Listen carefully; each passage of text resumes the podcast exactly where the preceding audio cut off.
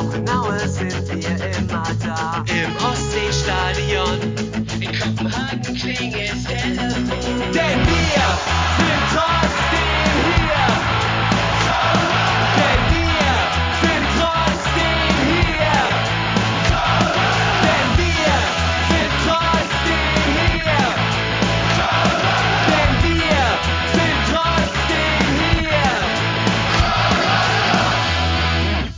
Hamburg und Hamburg und Hattingen rufen Müngersdorf.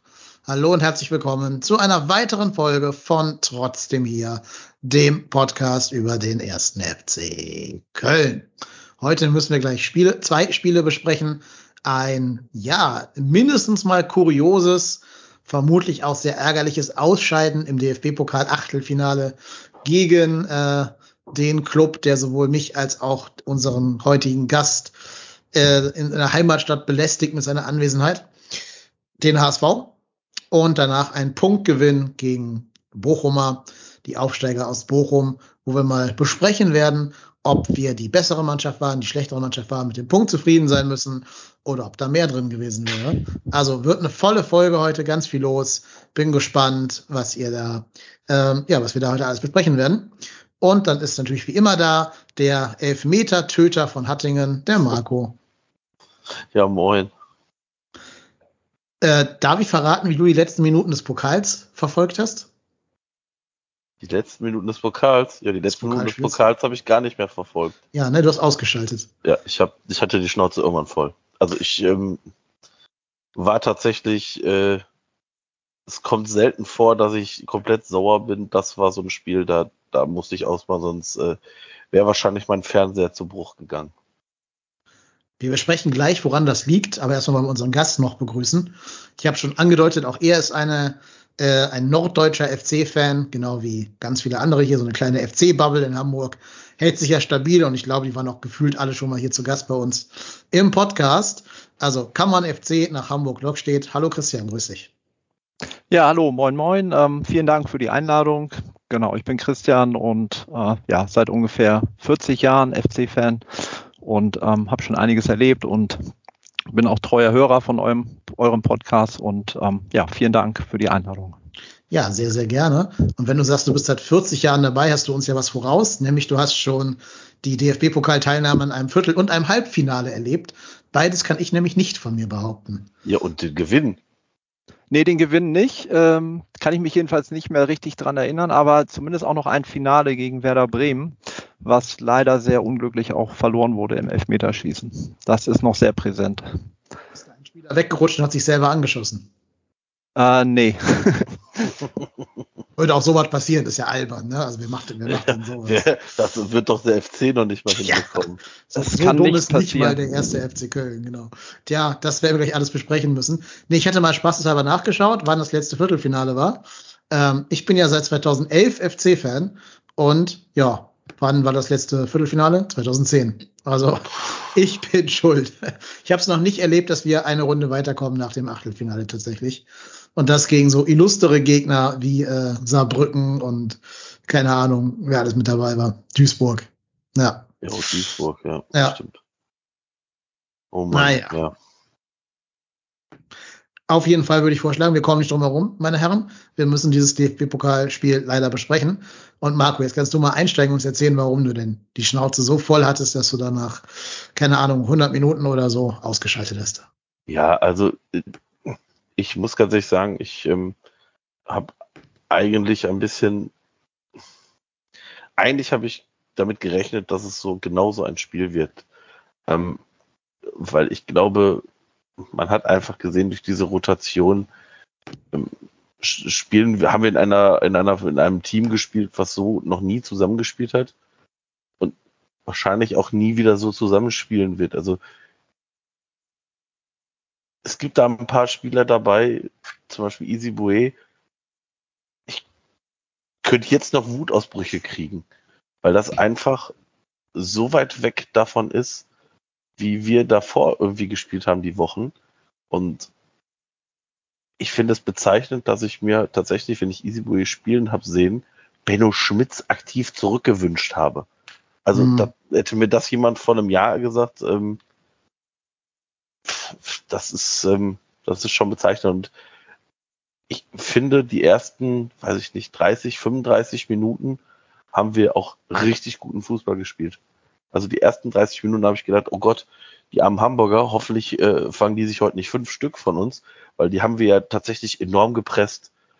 Aber wenn wir dann einfach unsere Chancen nicht machen und ich sag mal, die beste Chance hatte da ja in der ersten Halbzeit Marc Uth. Ich verstehe es nicht. Bei Marc Uth jedes Mal, der hält den Ball immer eine Sekunde zu lang. Immer. Ob bei einem Dribbling, ob bei einem Abschluss, der hält den Ball immer zu lange.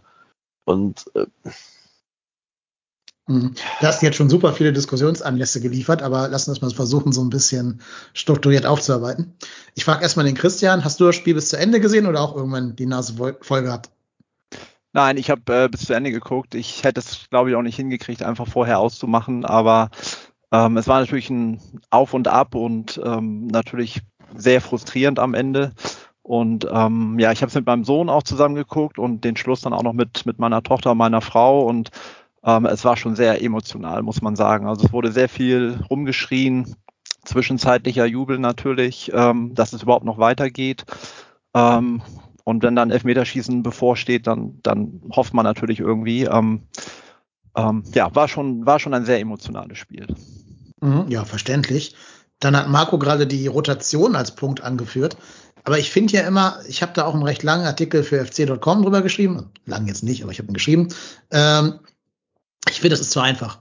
Ich finde, man macht sich das viel zu einfach zu sagen, die Rotation ist schuld.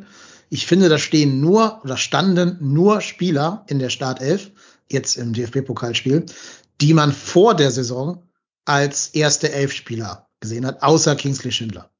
Aber vor der Saison hätten wir alle gesagt, ja, der Benno Schmitz, der kann nichts, also spielt rechts hinten der Easy Boe, der war ja der Vorbereitungsgewinner. Links wird wohl Janis Horn spielen, weil wir uns Jonas Hector nicht als Linksverteidiger vorstellen konnten. Das heißt, Hector würde im Mittelfeld spielen. Ja, und vorne war natürlich vor der Saison vollkommen klar, dass äh, äh Anderson die Nase vorhat vor Modeste, vorne hat. Thielmann wäre, glaube ich, auch so jemand, der umsprungen ist. Also es ist doch zu einfach zu sagen, das lag jetzt an der an der Rotation. Gerade wenn du bedenkst, dass zur ersten Elf inzwischen so Leute wie ja eben Benno Schmitz oder Louis Schaub gehören, die ja vorher keiner auf dem Zettel hatte.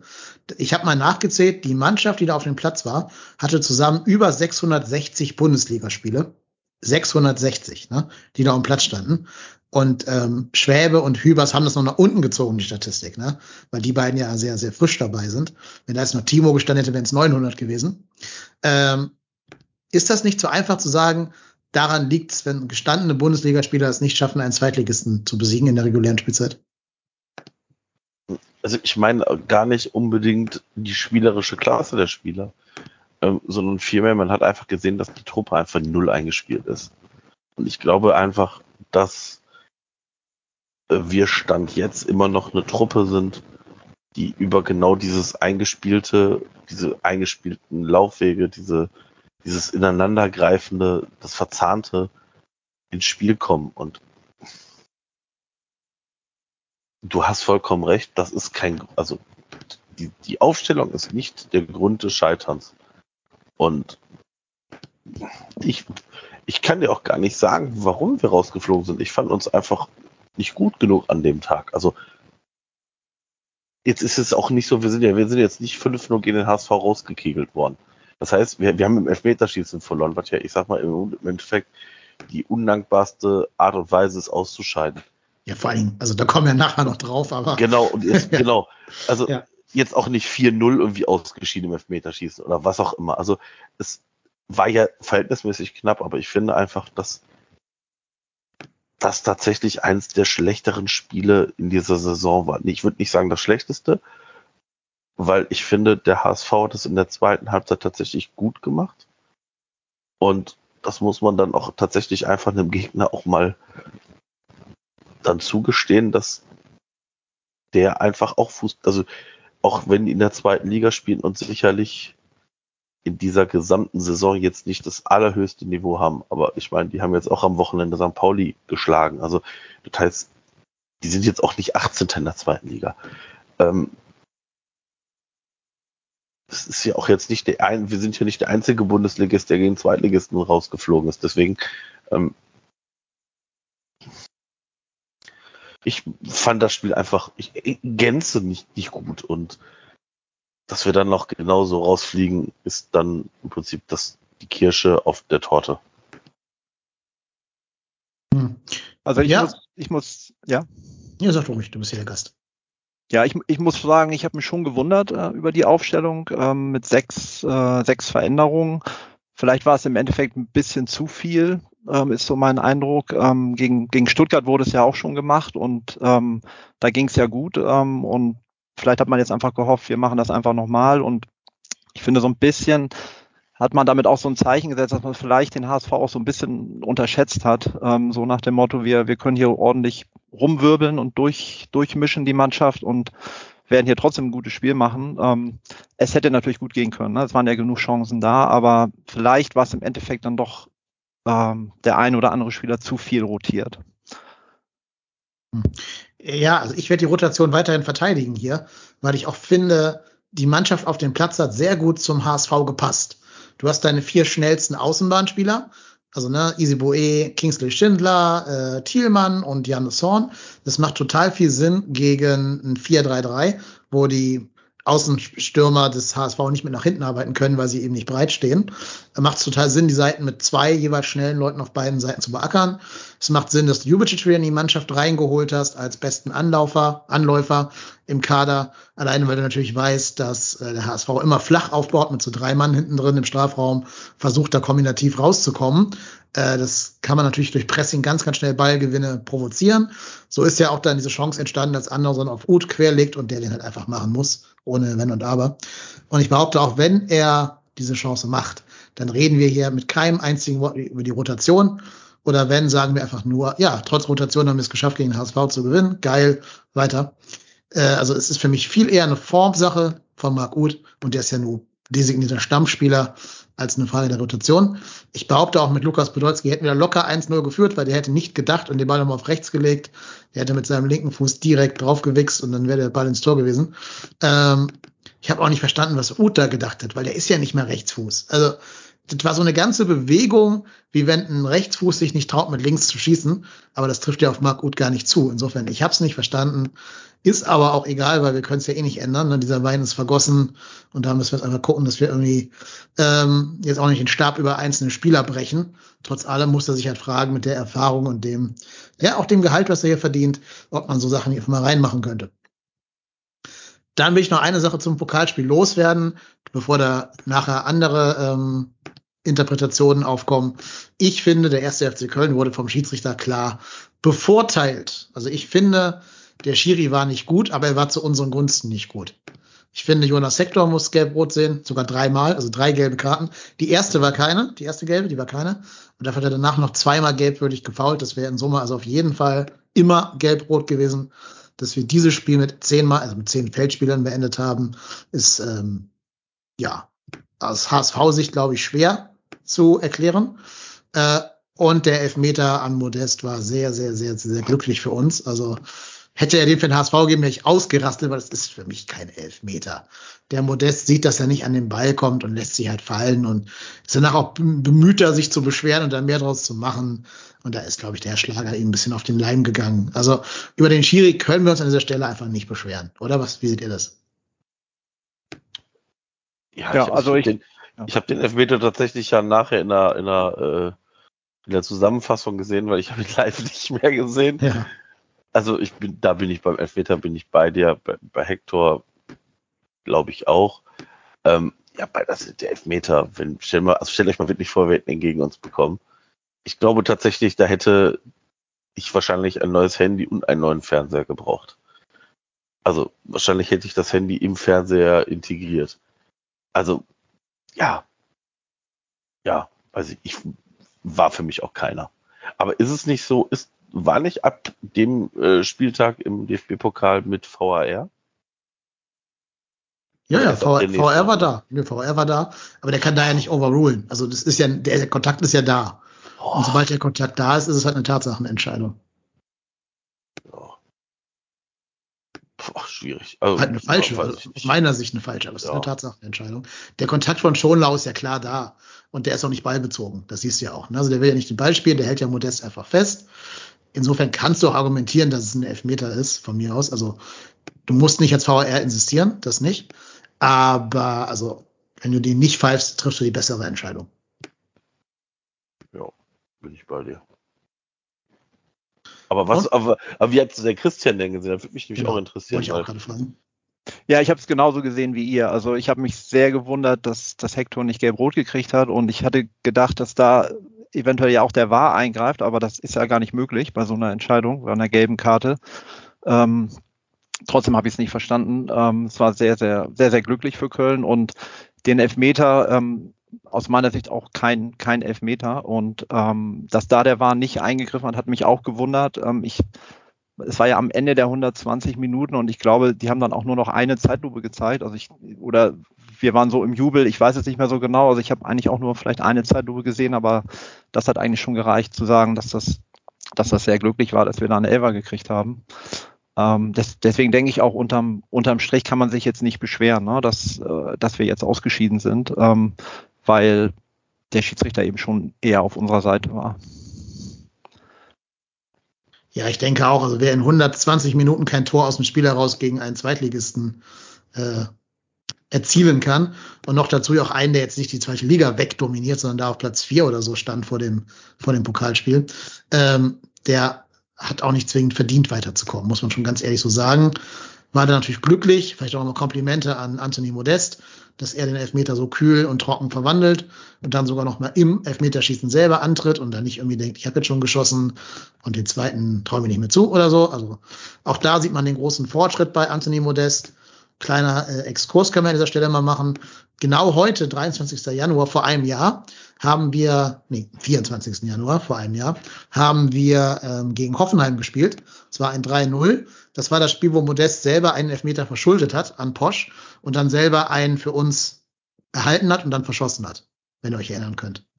Das war das letzte Spiel in Hoffenheim unter Markus Gistol. Ähm, Mhm. 3-0.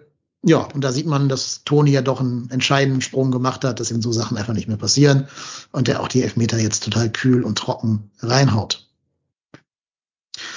Ja, äh, das waren, glaube ich, so die Sachen in den 120 Minuten, die ich mir hier aufgeschrieben habe. Dann kam das infame Elfmeterschießen. Ähm, da kann man, glaube ich, bisschen mehr drüber reden. Also erstmal habe ich schon wieder nicht so ganz verstanden, das geht mir aber auch im letzten Jahr schon so, gegen, gegen Regensburg, in welcher Reihenfolge da unsere Schützen ausgewählt werden. Also ja, jetzt bei allem Respekt, warum schießt Sully den ersten? Also nicht, dass ich ihm da irgendwie was Qualität absprechen wollen würde, aber hat man nicht früher immer gesagt, der sicherste Schütze schießt den ersten und der zweitsicherste den fünften oder andersrum, aber zumindest nicht der, der, der noch nie einen Elfmeter auf Profilevel geschossen hat? Boah. Ich ja, ja, ich bin mir da gar nicht so, ich weiß gar nicht, ob wie du das am effektivsten am besten aufstellst. Also ich meine, du kannst natürlich so aufstellen beim Elfmeterschießen, dass du sagst, pass auf, ich hier schießt erstmal der Beste und dann weiß ich nicht, der Dritte ist vielleicht der Wackelkandidat, aber also ich sage jetzt mal ganz ehrlich, wir sollten doch ansatzweise fünf Schützen bei zehn Feldspieler haben, die sich da trauen, den Elfmeter zu setzen. Ja, vor allem, das ist ja der Vorteil von Baumgarts Rotation. Du hast am Ende deine beste Elf auf dem Platz. Ne? Ja, Also genau. die, die Hm. etatmäßigen Stammspieler, die Dudas und äh, Modestes und den wer da alles einen Elfmeter schießen kann. Ähm, ja, wir hatten ja auch, also vier von fünf ist ja an sich auch eine ganz gute Quote, würde ich sagen. Also da Ja. kenne ich Mannschaften, die schaffen nicht vier Elfmeter reinzuhauen. Ähm, ist natürlich ärgerlich, wenn direkt der erste daneben geht, weil du damit direkt Druck auf dich selber aufbaust. Das stimmt, aber ich finde, dass der verschossene Elfmeter von, von Özcan ist jetzt nicht der Grund, wieso wir ausgeschieden sind. Nö. Ja gut, indirekt natürlich schon, logischerweise. Im Elfmeterschießen, wenn du einen verschießt. Ja, ist das natürlich entscheidend. Es ist jetzt, Hamburg hat ja Wir auch einen wollen verschossen, aber, also ja, wir wollen ihm halt keinen Vorwurf machen, das ist damit gemeint, ne? Ist ja immer noch ein junger Mann, darf man auch nie vergessen. Der ist ja immer noch 23 oder so. Also, ja, hat immer noch so ein bisschen Welpenschutz bei mir zumindest. Ja, ähm, du hast recht, Hamburg hat auch einen verschossen. Ich glaube, es war Sonny Kittel, ne? Mhm. Mhm. Ähm, Den hat er auch nicht verschossen, der hat ja ähm, Schwerbe gehalten. Ne? Also das war ja nicht verschossen, sondern er war gehalten von Marvin Schwebe. Äh, und das ist doch tatsächlich wieder mal ein Qualitätsmerkmal des neuen, der neuen Nummer eins. Weil der war auch nicht toll geschossen, klar, aber musste trotzdem ja, ja, ja, ja. Also ich. Die Quote 1 von 5 ist jetzt aber auch nichts, was ich jetzt explizit herausstellen würde. Nee. Bisschen ärgerlich, bei Jamara war ja fast dran, ne? da hat nicht viel gefehlt. Der war ein bisschen zu gut geschossen, dass es den hätte halten können, aber ja. Naja, und dann stand es irgendwann 3 zu 4, weil Schonlau ja auch getroffen hat. Hier hätte, hätte das für den neuen Arbeitgeber mal tun können. Schonlau, ne? Alte Verbundenheit zu Baumgart, schieß doch bitte daneben, ey, du, du Typ. Ja, gut, ich meine, das hat er ja schon mit seinem mit dem Elfmeter. Äh, ja, das stimmt. In der regulären, in ja. der regulären äh, Zeit. Äh, Aber ich sag mal so, wenn den auch noch verschossen hätte, hätte jetzt auch noch hier verschossen, dann hätten wir sofort mit dem Vertrag in die Kabine reingerannt und gesagt, hier, Sebastian, unterschreib. Naja. Wahrscheinlich. Aber dann kam ja Florian Kainz und ich weiß nicht genau wie, aber er hat den Ball ins Tor gekriegt. Jubel, yay, es geht weiter. Ja, und dann irgendwie ganz kuriose Szenen. Irgendwie ein Pfiff, die Hamburger jubeln, alle labern auf den Schiedsrichter ein. Keins äh, rauft sich die Haare. Keiner hat so richtig verstanden, was los war. Ich habe zuerst irgendwie gedacht, äh, da wäre irgendwie vielleicht einer reingerannt oder so. Oder der Ball war noch nicht freigegeben, er lag nicht auf dem Punkt oder irgendwas. Ich habe gar nicht verstanden, was los war. Der Sky-Kommentator übrigens auch nicht.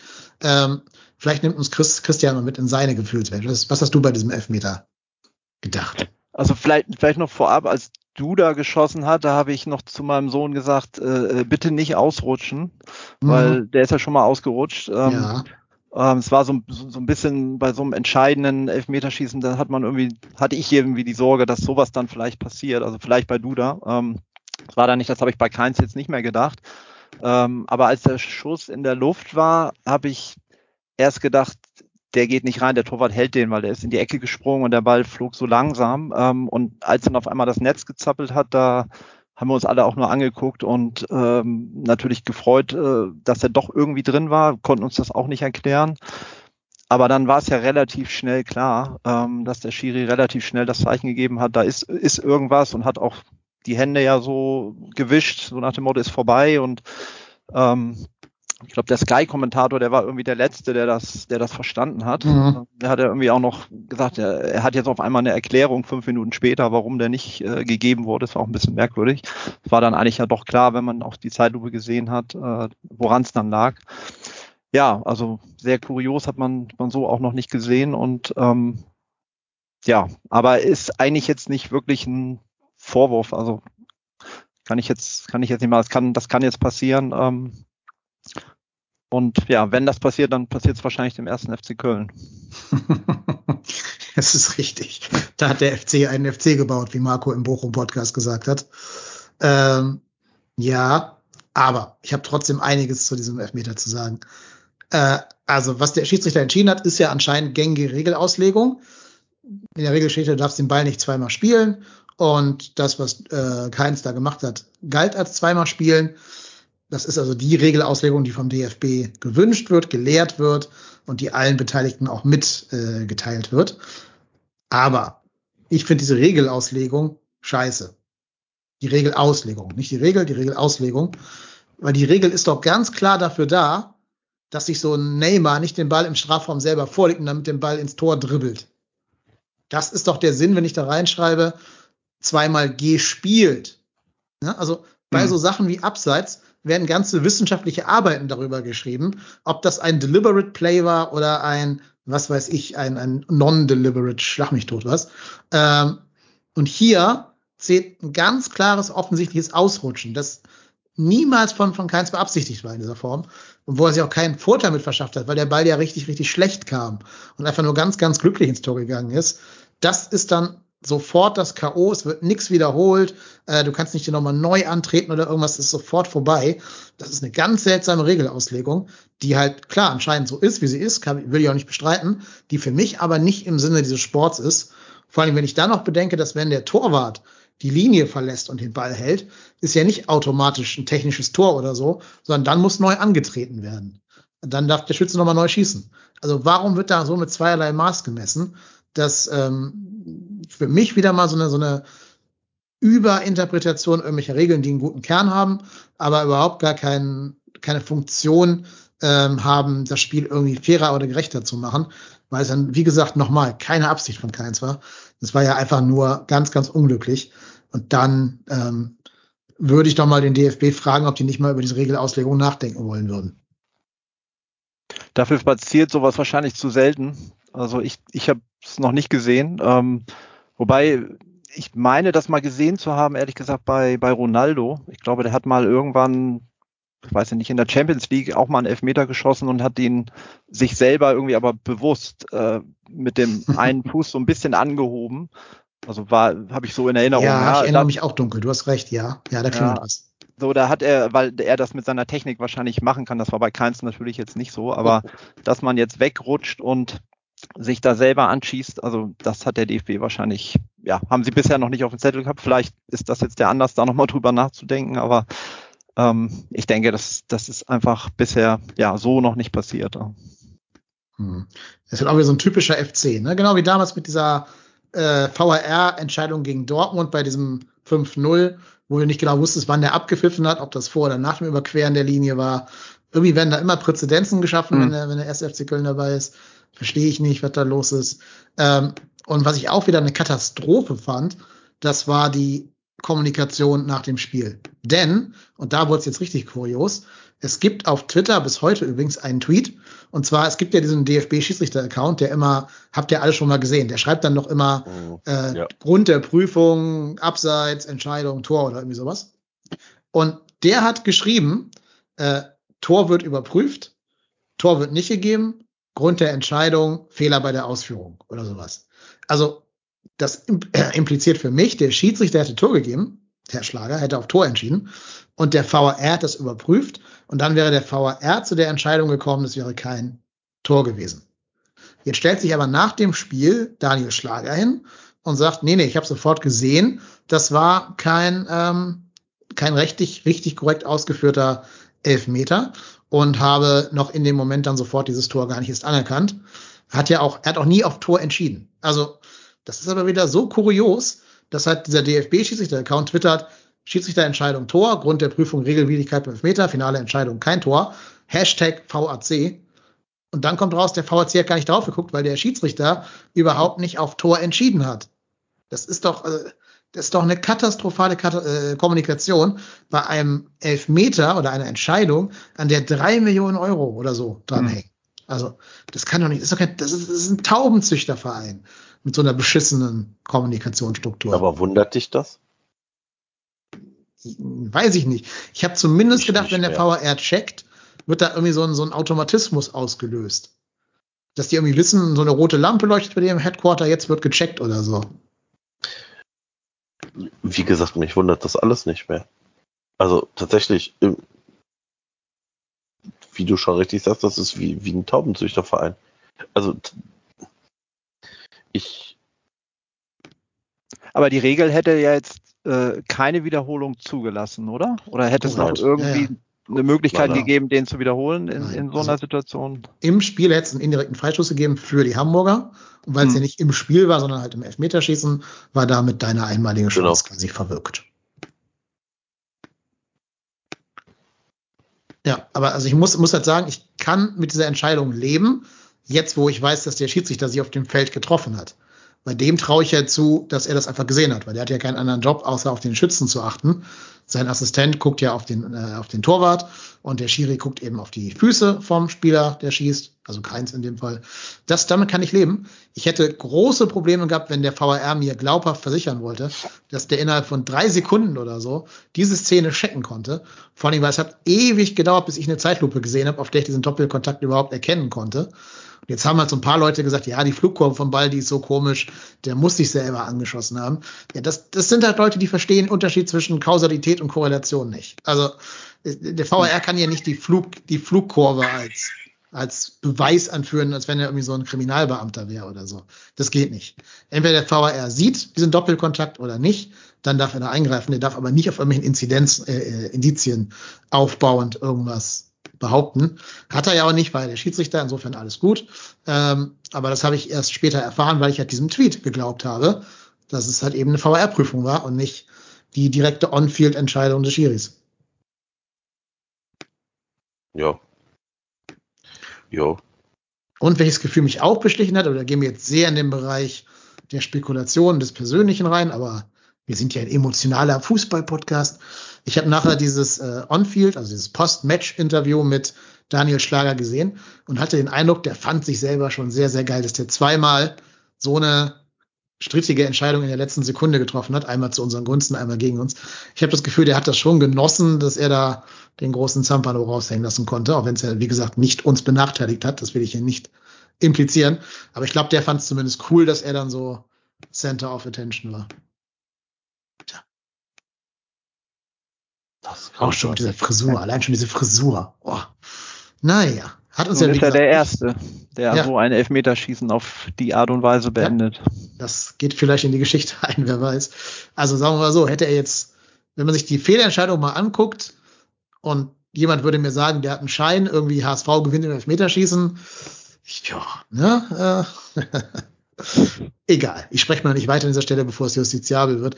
Ist auch egal, weil er hat ja, er hat ja richtig entschieden. Also der Elfmeter war zu unseren Gunsten, war eine Fehlentscheidung meiner Meinung nach, der, der Modest-Elfmeter, aber der Keins-Elfmeter war nach gültiger Regelpraxis entschieden und insofern hat er uns da ja nicht benachteiligt.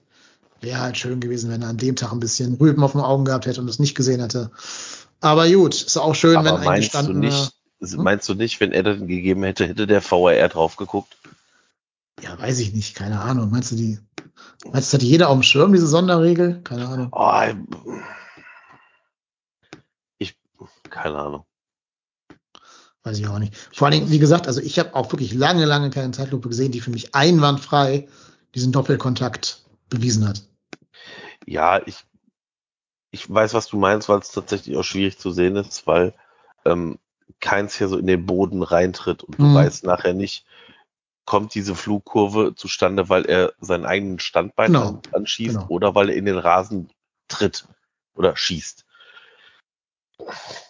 Ja, wie gesagt, ist, der FC hat wieder mal einen typischen FC gemacht. Also Eigentlich sollte man ja meinen, dass wir das, das Momentum hatten, wenn du in der letzten Sekunde der regulären Spielzeit, also der Verlängerung, äh, einen Elfmeter zugesprochen bekommst und den reinmachst, bist du ja eigentlich die Mannschaft, die im psychologischen Vorteil ist, ne, gegenüber dem eigentlich schon sicher im, im Viertelfinale sich wähnenden HSV. Insofern auch mal Kompliment an die Hamburger, dass die diese schwierige Situation psychologisch weggesteckt haben und ihre Elfmeter ja drei von vier oder nee, vier von fünf ähm, sehr souverän verwandelt haben. das Herzlichen. Glückwunsch. Ja, leider. Ja, herzlichen Glückwunsch an den HSV. Äh, Stadtderby dann bitte in, ja, vielleicht lieber im Halbfinale als im Viertelfinale oder im Finale selber, aber Hauptsache es gibt ein Stadtderby im DFB-Pokal. Fände ich geil. Das zweite. Wird nicht passieren. Wird nicht passieren. Nee, weil der HSV gegen Hannover ausscheidet. Ja, wahrscheinlich. Wahrscheinlich Ja. 6-0 oder so. Ja, wahrscheinlich wirklich, ja. Kann passieren. Ja. Ja, das ist, das ist vielleicht auch noch das, was, was jetzt noch on top noch, noch ein bisschen für Frust sorgt, dass jetzt, wenn man guckt, wie viele Ma oder welche Mannschaften da jetzt weitergekommen sind, äh, dass das natürlich sehr, sehr schön gewesen wäre, wenn der FC auch dabei gewesen wäre, weil, weil die Chance wäre ja nicht, nicht gering gewesen, dass man da vielleicht doch ein etwas einfacheres loskriegt und dann steht man auf einmal im Halbfinale. Ne? Das, Ja, ja, das habe ich auch ganz oft gelesen, aber für den FC ist es wurscht, ob wir auf Leipzig, Dortmund, Bayern oder auf Freiburg oder Union Berlin treffen. Wir scheiden eh gegen die aus. Also Äh, ja, das stimmt natürlich. sind ja schon mal mindestens zwei unserer Angstgegner noch dabei. Ist Hoffenheim auch noch dabei? Die sind raus, ne? Wir sind raus. Ja. Aber spätestens bei Freiburg oder Union Berlin wäre halt Schluss gewesen. Da sehe ich überhaupt keine Chance, wie wir da hätten weiterkommen wollen.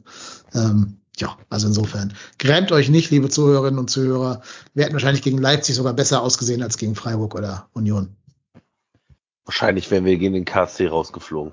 Ja, kann auch sein, ja. So wie Regensburg, so ganz strittig, Ja, irgendwie ja. so eine ganz komische Szene, so auch irgendwie alle unter ihren, unter ihren Möglichkeiten geblieben und so. Naja. Und im Nachgang dieses Spiels, so in der Zeit zwischen DFB-Pokalspiel und dem Bochum-Spiel, habe ich dann das Gefühl gehabt, dass sich der Wind am Geisbockheim und rund ums Geisbockheim so ein bisschen dreht. Und gerade diese Kritik an der Aufstellung, an der, an der Rotation, äh, sehr stark an Baumgart festgemacht wurde. Also ich hatte so ein bisschen das Gefühl, das war das erste Mal in seiner Zeit hier bei uns, dass ihm der Gegenwind entgegengeweht ist. Habt ihr das auch so gesehen?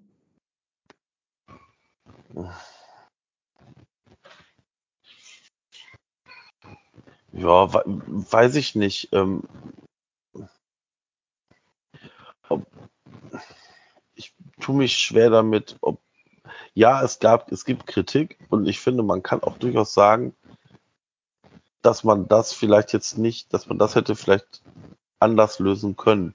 Aber in letzter Instanz trifft Steffen Baumgart diese Entscheidung mit seinem Trainerfunktionsteam und hat die ja auch begründet. Er hat ja gesagt, ich muss den, den Spielern in der zweiten Reihe ja auch die Möglichkeit geben, sich zu zeigen. Und ich kann das 100% nachvollziehen.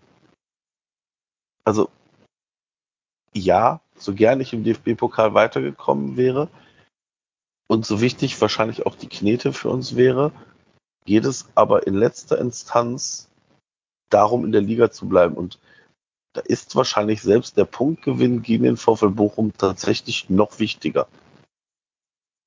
Und ich glaube auch, du musst diesen Spielern, diesen Modests, Keins und Co. auch diese Auszeiten geben, weil die eben nicht 34 Spieltage durchspielen können. Und wir eben nicht den Kader haben, das haben wir doch jetzt gesehen, der dann das mal eben durchspielt. Und deswegen kann ich, kann, ich kann das Durchrotieren völlig verstehen. Mhm. Ja, vor allen Dingen, wir haben ja auch ganz selten mal ein Spiel, wo wir souverän führen und du so ein paar Spieler rausnehmen kannst, um die zu schonen. Ne? Also ja. so ein, du führst 4-0 gegen Kräuter Fürth und kannst dann sagen, komm Toni, komm mal raus und jetzt spielt mal hier der Lemperle oder so. Haben wir ja nie. Wir müssen immer bis zur letzten Sekunde zittern und ackern und rackern und kämpfen. Das geht natürlich auf die Körner. Ne? Also klar, das sind alles, unsere Leistungsträger sind alle Spieler mindestens über 27, eher sogar über 30. Also ich nenne Hector, ähm, Modest, Marc Uth, weiß gerade gar nicht, wie alt Florian Kainz ist, 27 oder so. 27. Ja. ja, aber sagen wir so, gefühlt ja auch schon ein bisschen älter, wenn man so die, die Belastungssteuerung bei ihm anguckt. Ähm, und die Dynamik und so. Also du musst da rotieren, das geht gar nicht anders. Und ja, wenn Baumgart dauernd erzählt, es gibt keine erste Elf, dann ist es ja aus seiner Sicht nur konsequent, dass er dann auch im Pokal oder vielleicht auch in der Liga mal ein bisschen durchrotiert. Und das lebt er ja auch. Also wer hätte vor der Saison gedacht, dass ein Louis Schaub drei Spiele in Folge in der Bundesliga-Startelf stehen würde oder dass Marvin Schwebe eine echte Chance bekommt, Timo zu verdrängen, auch wenn der mal wieder irgendwann fit sein sollte. Also tatsächlich erlebt das ja, dieses Credo, dass es keine erste Elf gibt. Vor allem haben wir doch auch schon diverse Spiele gehabt, die eben genau uns diese Einwechselspieler, die eben dann nicht aus der ersten Elf kommen, tatsächlich auch für uns mit entschieden haben. Also denken wir an die starke äh, Zeit von Kingsley Schindler vor Weihnachten. Oder das ist, das, du brauchst halt im Idealfall wahrscheinlich 17 gute Spieler, um in der Bundesliga auf einem anständigen Niveau zu spielen. Und das reicht halt eben nicht aus, wenn du da sagst, äh, hier, ich habe halt nur elf gute Spieler. Das reicht nicht. Also das, das siehst du doch grundsätzlich bei den Mannschaften, die eben dann nicht diese Qualität haben, dass denen dann irgendwann die Luft ausgeht. Ja, definitiv. Trotzdem ja. glaube ich, um jetzt mal das Segment in das Bochum-Spiel zu finden, hätten wir dieses Spiel verloren, was ja nicht im Bereich des Unmöglichen gewesen wäre, ähm, wäre die Stimmung hier schon deutlich gekippt, deutlich eisiger geworden. Ja, klar. Natürlich. Also ich, ich habe auch das Gefühl, dass die Erwartungshaltung auch der, nicht der Fans, sondern tatsächlich eher der Medien, tatsächlich dahin geht, dass der FC, als ob der FC schon 17 Jahre in Folge immer um Platz 7 spielen würde. Also, oder kommt nur mir das so vor? Also tatsächlich spricht keiner davon, so nach der, also die, diese On-Field-Interviews nach dem Bochum-Spiel, die gingen in die Richtung, ja, so jetzt ein Punkt gegen den VfL und äh, Europa ist das doch in Reichweite. Äh, in erster Instanz sollten wir tatsächlich immer noch nach hinten gucken. Also auch dieser Spieltag ist wieder für den Abstiegskampf für uns gar nicht so schlecht gelaufen. Ähm, bis, auf das, bis auf den Sieg von Bielefeld hat da unten keiner gepunktet. Wir haben weiterhin ähm, zehn Punkte Vorsprung, bei einem Spiel weniger. Also das sieht ja gut aus. Aber das kann rein theoretisch auch ganz schnell in eine Richtung schlagen. Also ich weiß ich nicht, wel welches Team war das, das damals so abgekackt ist? Bremen, Frankfurt. Bremen, Frankfurt oder hier auch äh, Stuttgart, die sich alle schon sicher in der Liga wähnten und dann noch abgefangen worden sind. Und ich will eben nicht dieses Team sein, was, was sich frühzeitig da irgendwie rausredet und dann da in diesen Strudel wieder nochmal reingerät. Also ich will da nicht mitspielen in diesem Strudel da unten. Ja, also ich, ich denke auch, das war jetzt, das war sehr wichtig, ähm, der Punkt. Ähm, wahrscheinlich wäre das nicht gut gegangen, wenn wir, wenn wir jetzt verloren hätten für die Stimmung, gerade jetzt mit dieser zweiwöchigen Pause auch. Ähm, für mich, also ich bin natürlich weit weg hier in Hamburg vom, vom Geisburgheim. Ähm, ich habe das dann auch in der Vorberichterstattung gehört vom Bochum-Spiel, dass es da jetzt doch Kritik an der, an dem, an der Rotation gab. Aber für mich ist, ist äh, Baumgart immer noch unantastbar für das, was wir, was wir jetzt bisher erreicht haben. Und ähm, wahrscheinlich kann man das gar nicht ähm, hoch, hoch genug halten, wie gut das eigentlich auch für das Mannschaftsgefüge ist, wenn, wenn alle Spieler irgendwie immer ihre Einsätze kriegen und ähm, ja ihre Wertschätzung kriegen. Das wird sich wahrscheinlich im Laufe der Saison dann auch nochmal noch mal irgendwie wieder auszahlen. Genau. Das Einzige, was ich halt Baumgart schon in sein Heft schreiben möchte, sagen wir mal als leichte Kritik, aber da kann er jetzt, glaube ich, als Trainer weniger dafür, das ist, glaube ich, einfach eine normale Fluktuation. Ähm, wir müssen daran arbeiten, dass man unsere Idee, Fußball spielen zu wollen, also dieses extreme, giftige Pressing und so, dass man das wieder mehr auf dem Platz sieht. Das hat man gegen Hertha nur phasenweise mal gesehen, gegen den HSV in den ersten 20 Minuten. Gut, jetzt gegen Bayern, okay, Streichergebnis gar nicht, klar, aber auch gegen Bochum nicht. Da haben die das Spiel gemacht, das wir machen wollten. Ähm, das wäre das, woran man, glaube ich, in der jetzt Länderspielpause, da sind ja alle Spieler da, außer eventuell Skiri, wenn der sich jetzt heute noch für den Viertelfinale Afrika Cup qualifiziert, äh, mit, äh, die spielen gerade mit Tunesien gegen Nigeria. Das läuft gerade aktuell, dieses Spiel, also können wir jetzt keine keine Ergebnisse sagen im Moment gerade.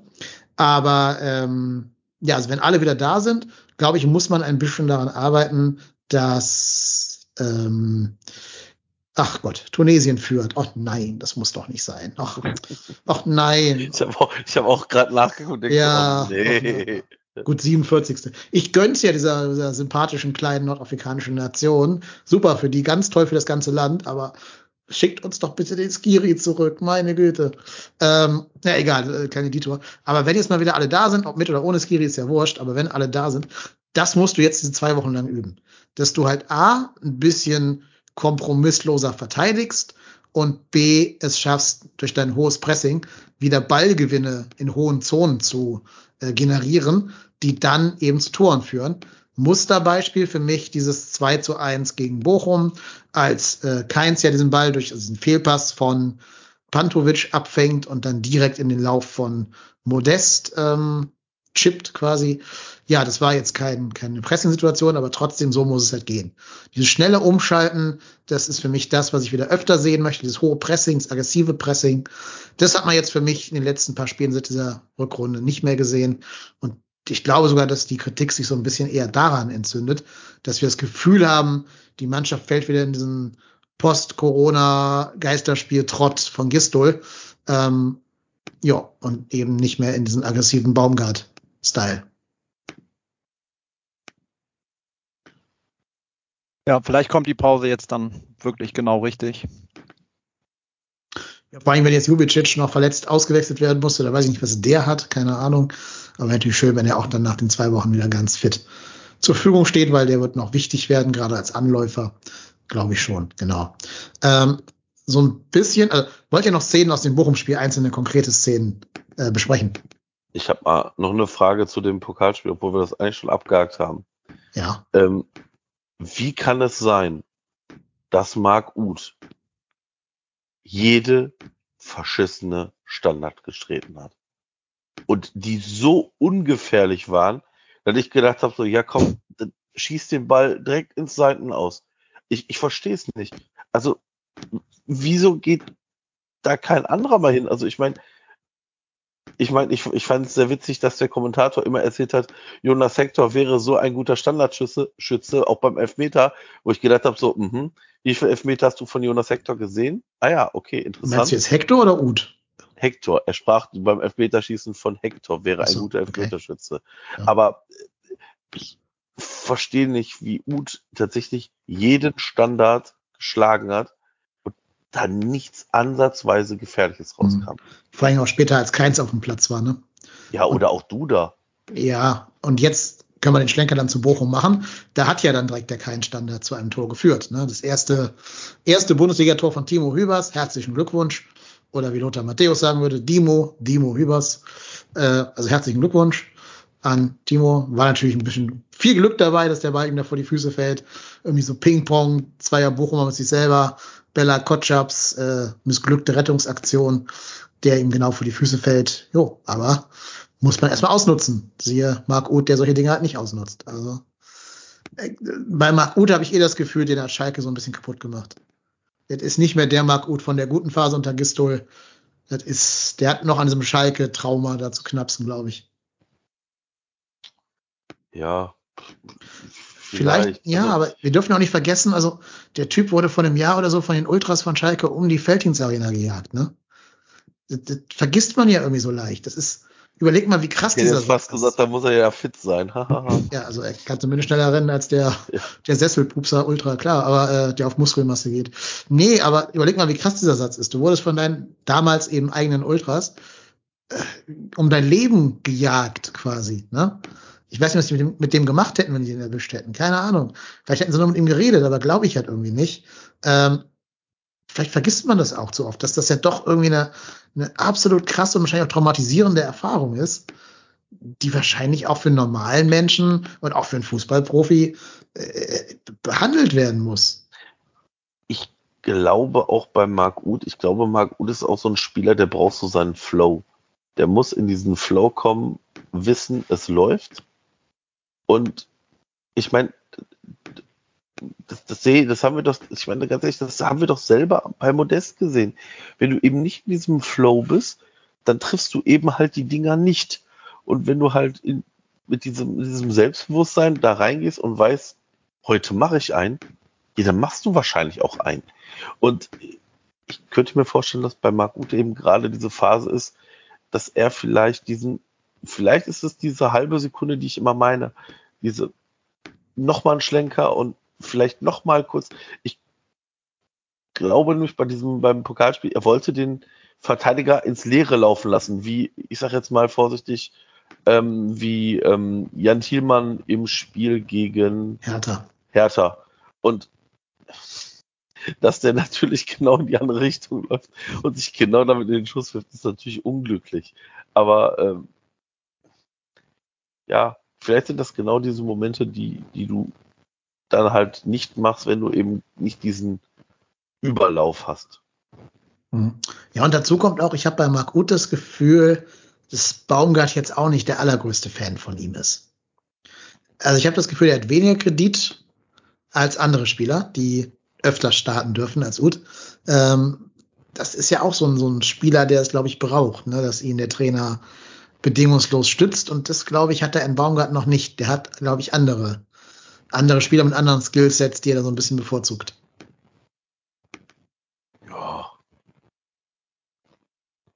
Ja, vielleicht, vielleicht ist das so. Er wirkt vielleicht nicht so richtig glücklich, voller Elan auf dem Platz. Und dies, dieses Beispiel von dem HSV-Spiel, ähm, das war ja, war ja wirklich sehr deutlich zu sehen, dass er sich da im Kopf zu viele Gedanken gemacht hat und dann zu viele äh, zehnte Sekunden verstrichen sind, anstatt ihn einfach mit rechts reinzumachen. Aber äh, das wäre wahrscheinlich die, die schnellste Möglichkeit gewesen, aber hat sich zu viele Gedanken gemacht und war einfach nicht, nicht präsent genug und ja, vielleicht spielen ihm da zu viele Gedanken im Kopf umher.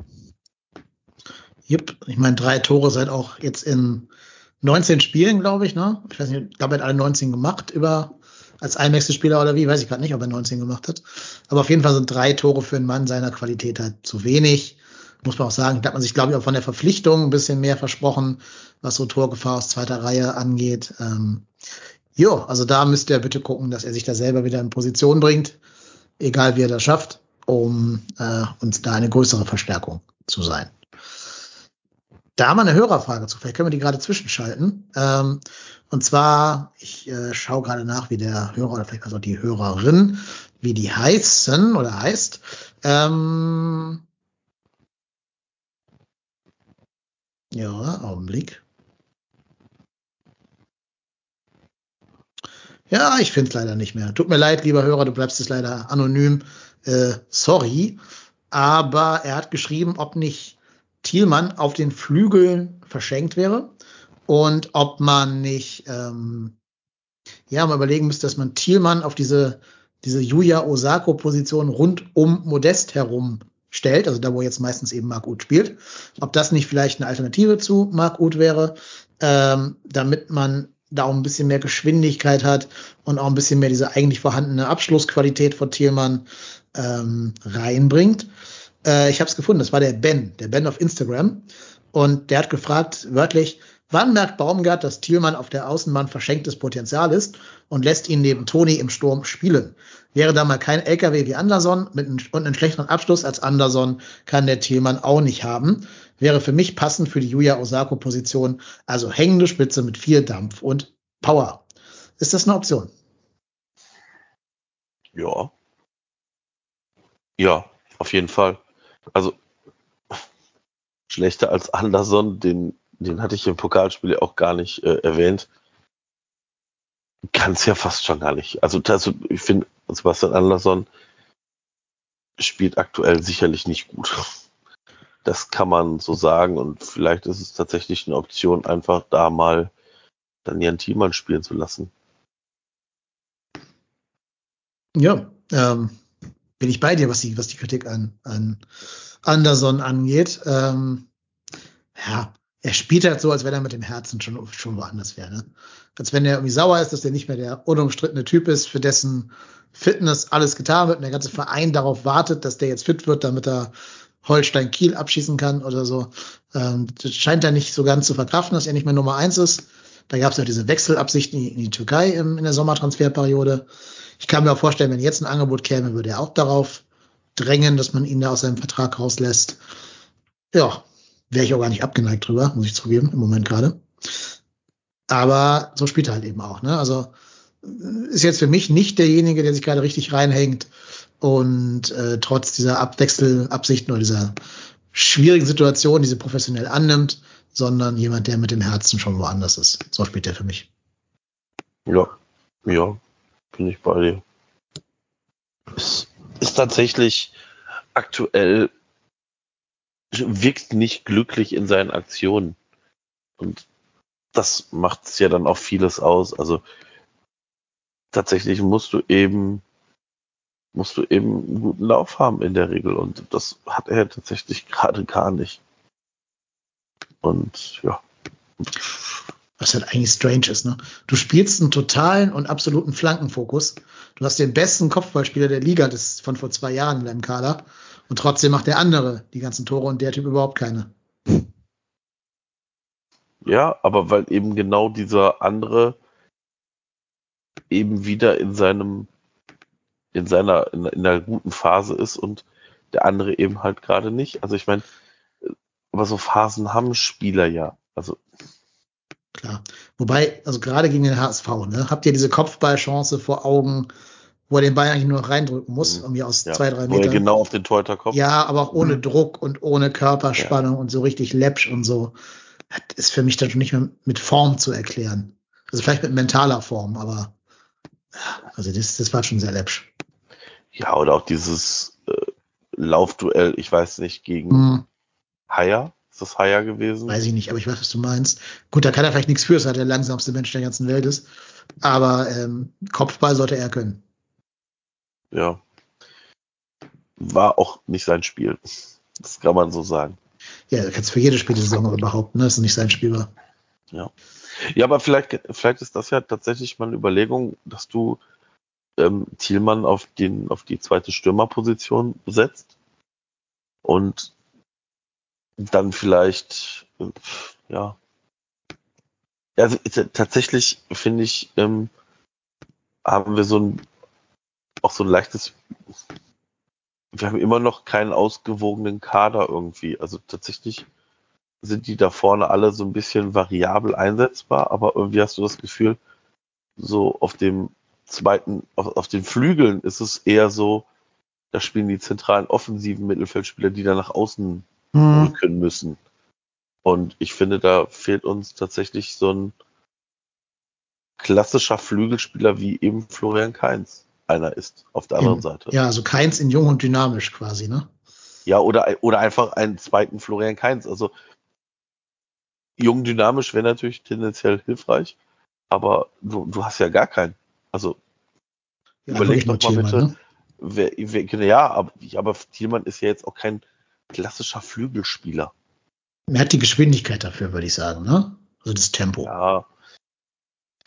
Ja, vielleicht ist es auch das, was Baumgart da sieht. Aber Ja, das ist so ein bisschen die Iso-Jakobs-Lücke, die nie geschlossen wurde, ne? ja, genau. Ja, genau. Mhm. Stimmt. Sind wir ein bisschen sehr weit weg von dem Bochum-Spiel. Äh, Christian, hast du noch irgendwelche, äh, irgendwelchen Input zum Bochum-Spiel? Ähm, nee, also wie gesagt, ich, ich, bin, ich bin zufrieden, auch wenn man jetzt geführt hat, 2-1 ähm, Punkt ähm, jetzt geholt. Das ist ganz wichtig nach unten und ähm, ja, ich bin jetzt im Moment auch weit davon entfernt, so, so weit nach oben zu gucken. Ähm, wenn man überlegt, wo wir herkommen und äh, was, was in den letzten zwei Jahren abgegangen ist, sollte man einfach zufrieden sein, dass man immer regelmäßig mal ein paar Punkte aufschreibt und ähm, das, das, da wäre ich zufrieden, wenn das so bleibt. Fandet ihr die Führung eigentlich gerechtfertigt oder fandet ihr Bochum besser? Ich fand schon das 1-1, weil, also tatsächlich hätten wir uns nicht beschweren dürfen, wenn wir mit 0-1 in die Pause gehen. ja.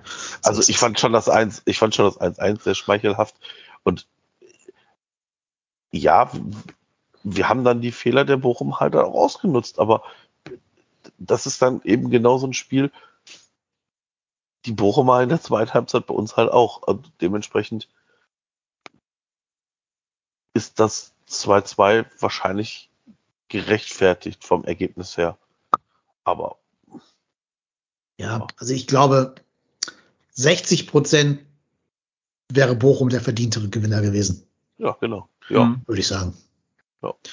Äh, aber auch ein bisschen Respekt an Thomas Reis, wenn du diese Bochumer Mannschaft aus dem Hinspiel in Köln mit der Mannschaft aus dem Rückspiel vergleichst, da siehst du, was die für krasse Entwicklungsschritte genommen haben, ne? wie die sich weiterentwickelt haben. Das ist, glaube ich, schon ein Verdienst von, vom Trainer Reis, der auch ein Kumpel von Baumgart ist. Ähm, jo, Respekt nach Bochum. Sind im Pokal auch weiter. Also Jupp, vor allem gegen Mainz. Ne? mhm. Das hätten wir nicht, also das behaupte ich, hätten wir nicht geschafft, nach einem 0-1 gegen Mainz zurückzukommen. Hm, Wahrscheinlich nicht, nein. Ja, wobei wir tatsächlich diese Comeback-Qualität schon wieder gezeigt haben. Ne? Also ja, aber ist- nicht gegen Mainz. Also wir gewinnen dann halt nicht. Ja, Aber du hast recht, jetzt gegen Bochum haben wir die auf jeden Fall gezeigt, diese Comeback-Qualität. In so einem Spiel irgendwie in Führung zu gehen, muss ja auch mal schaffen. Und es waren jetzt auch keine, also du hast die Tore ja nicht irgendwie gekauft auf dem Schwarzmarkt oder so, sondern wunderschöner Heber von Anthony Modest zum 2-1. Ja. Die Torarbeit von Keins haben wir gerade schon beschrieben und gelobt. Ja, bei der Ecke warst du glücklich, klar, aber trotz allem muss halt der Hübers da stehen und das auch den erstmal reinhauen, dann den Ball. Ähm, jo, ist okay. Nämlich mit die Führung sehr unglücklich, also sehr glücklich zustande gekommen. Dass wir dann nicht die Mannschaft sind, die den Sack dann zumacht, ist, glaube ich, auch in dieser Saison offensichtlich geworden. Also eine abgezocktere Mannschaft, Union hätte dann vielleicht irgendwie das, das 3-1 gemacht und dann wäre der Ofen aus gewesen. So haben wir halt Bochum zurück ins Spiel kommen lassen, haben uns beim Gegentor auch ein bisschen doof angestellt bei diesem 2-2.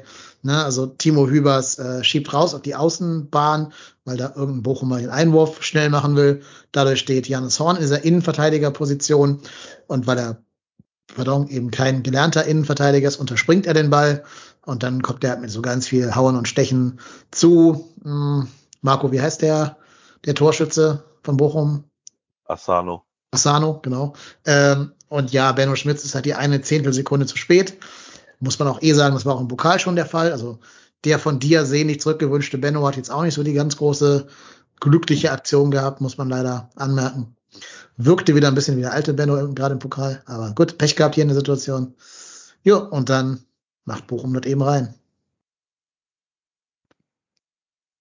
Und hätten ja vielleicht noch das, das 3-2 auch noch machen können. Yep. Also Kompliment an Marvin Schwebe wieder mal. Der hat uns äh, Vorstellungen bewahrt, auch gegen den HSV schon. Ne? Also für mich Schwebe zweimal so mit Modest zusammen der heimliche Matchwinner. Ja, also ja. tatsächlich ähm, hat gezeigt, wieso er jetzt zu Recht meiner Meinung nach unsere Nummer eins ist. Total. Also kann man nicht anders sagen. Keine Ahnung, ob Timo die gehalten hätte. Das kann ich überhaupt nicht beurteilen, will ich auch gar nicht. Schwebe hat sie halt gehalten, das ist Fakt.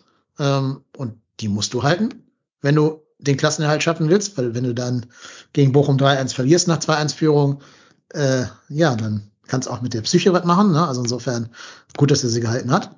Und auch wie er sie gehalten hat, war sehr gut. Ich finde auch beim Gegentor trifft ihn keine Schuld, obwohl er da getunnelt wird. Ähm, seht ihr das anders oder hat, hätte er das Gegentor verhindern können? Das erste, das 1-1. Äh, 1-0, sorry. Also Tore durch die Beine sind immer ärgerlich, aber Holtmann kommt mit Tempo, kann ihn auch noch links und rechts vorbeilegen. Also, äh, nee, also Fehler war das nicht. Mit ein bisschen Glück kriegt er da vielleicht die Beine zu, aber mein Gott, das ist schwierig. Ist, glaube ich, schwierig. Fehler würde ich auch jetzt nicht sagen, aber es war ja schon ein relativ spitzer Winkel und ähm, ja, durch die Beine sah ein bisschen, sah ein bisschen äh, ärgerlich aus, muss man sagen. Ja, er hatte das Pech, dass er natürlich nicht, vorher nicht weiß, wo der Holtmann hinschießen wird. Ne? Der macht sich halt breit, versucht irgendwie Pässe, die an seinen Beinen vorbeizugehen, zu verhindern. Mhm. Und wenn es dann durch die Beine durchgeht, dann siehst du als Torwart immer doof bei aus. Auch da gilt, wahrscheinlich hätten wir es bei Timo als Fehler deklariert. Wahrscheinlich, ja. Wahrscheinlich schon. So ehrlich müssen wir dann zu uns selber sein. Ähm, jo. Vielleicht Aber, hätte Timo ihn ja gehalten, weil er ja immer so ja. schnell abtaucht. Weil er ein bisschen langsamer fällt, ja. Kann sein, wer weiß. Werden wir nie erfahren, weil wir nicht in die Situation reinbeamen können. Ja. Ähm, aber diese, gerade das Stichwort Holtmann bringt mich zu einer weiteren Hörerfrage. Ähm, und zwar, muss man einfach mal fragen, die kritische Frage stellen, ob das mit Jonas Hector als Linksverteidiger wirklich so die allerbeste Idee ist. Also er hat natürlich klare Tempodefizite, keine Frage. Ähm, mit einem Holtmann kann der nicht mithalten. Wir hätten einen Spieler im Kader, der schneller ist. Ne? Janis Horn, auch nicht der, der fehlerfreiste Mensch auf dieser Welt ist, aber immerhin in Sachen Speed ist, mit dem Holtmann aufnehmen kann. Aber ähm, ich finde jetzt so langsam, aber sicher hat Hector da schon einige, einige Dinge ähm, auf dem Kerbholz. Sah ja auch bei dem 2-2 nicht so richtig gut aus. Und ich glaube, wenn du so hoch verteidigen willst, wie das unsere Ambition ist, dann ist Hector äh, zu langsam für das, für die Außenverteidigerposition. Und das war auch die Frage von Tuxbox, also Ed Tuxbox, ob wir das genauso sehen. Ja, also ich sehe es tatsächlich so ich habe das schon mehrmals in dieser Saison gesagt, dass ich glaube, dass für die Linksverteidigerposition Hector tatsächlich da die Geschwindigkeit abgeht. Und wenn er, also Hector versucht ja dann sich auch immer wieder ins Mittelfeld äh, reinzuziehen und, und das, das Spielaufbau zu machen. Und eben, wenn du dann so, ein so ein Konter kriegst oder genau in so eine Drangphase der Gegner reinsticht, dann fehlt dir natürlich da die Geschwindigkeit. Und du kannst wahrscheinlich dem Ganzen nur entgegenwirken, indem du auf die Seite den schnellsten Innenverteidiger stellst, der dann mit unterstützen muss. Wobei dann natürlich auch man dazu sagen muss, dann fehlt der Innenverteidiger natürlich auch auf seiner Position. Also das ist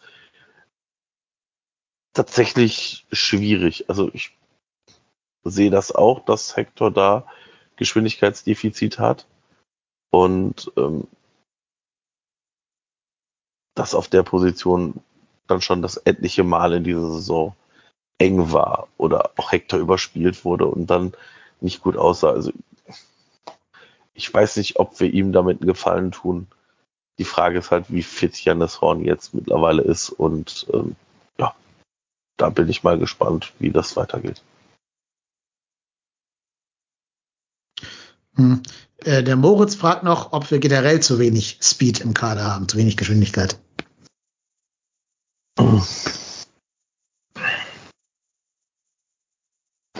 Tja. Meine, es fällt schon auf, ne? Es ist schon auffällig, dass wir gegenüber vielen, vielen Mannschaften Defizite haben, was Geschwindigkeit angeht. Ja, ja, stimmt. Stimmt, du, du hast jetzt nicht den schnellsten Kader, aber das wirst du auch so schnell erstmal nicht beheben können. Also. Naja, du kannst es beheben durch Personalwechsel. Also, wenn die Mannschaft, im, die im Pokal gespielt hat, spielt, hast du, glaube ich, die schnellste Viererkette der ganzen Bundesliga. Ja gut, aber die, auch die, die ja. aber, auch, äh, aber auch die Viererkette, die äh, äh, das Spiel nicht gewinnen wird, ne? Die Viererkette, also, die die meisten Fehler macht wahrscheinlich. Ja, ja, genau. Ja, ja, klar. Aber trotz allem, also Hübers, Kilian, Isibue, ähm, Schindler, Thielmann, Horn, Janis Horn, sind doch eigentlich alle schnelle Männer.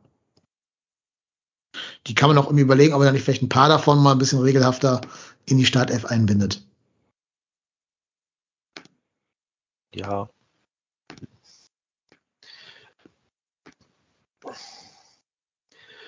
Ja, ja, na, ja, klar, selbstverständlich. Also tatsächlich, bis auf Easy Bohe gebe ich dir da recht. Also ich gucke Easy Bohe nicht mehr gerne zu. Das ist für mich, Geschwindigkeit ist da, aber tatsächlich die Flanken, die der schlägt, kannst du ja auch nicht ernst nehmen. Und ähm, das ist mir tatsächlich mittlerweile schon fast nicht mehr Bundesliga tauglich. Ja, also er hat es ja nicht mal gegen den Zweitligisten geschafft, souverän auszusehen. auszusehen ja, genau. Muss man leider wirklich ganz kritisch anmerken. Er hätte die Physis, den Körper, die körperlichen Voraussetzungen, glaube ich, zu einem richtig, richtig guten Spieler, auch in der Bundesliga oder sogar international.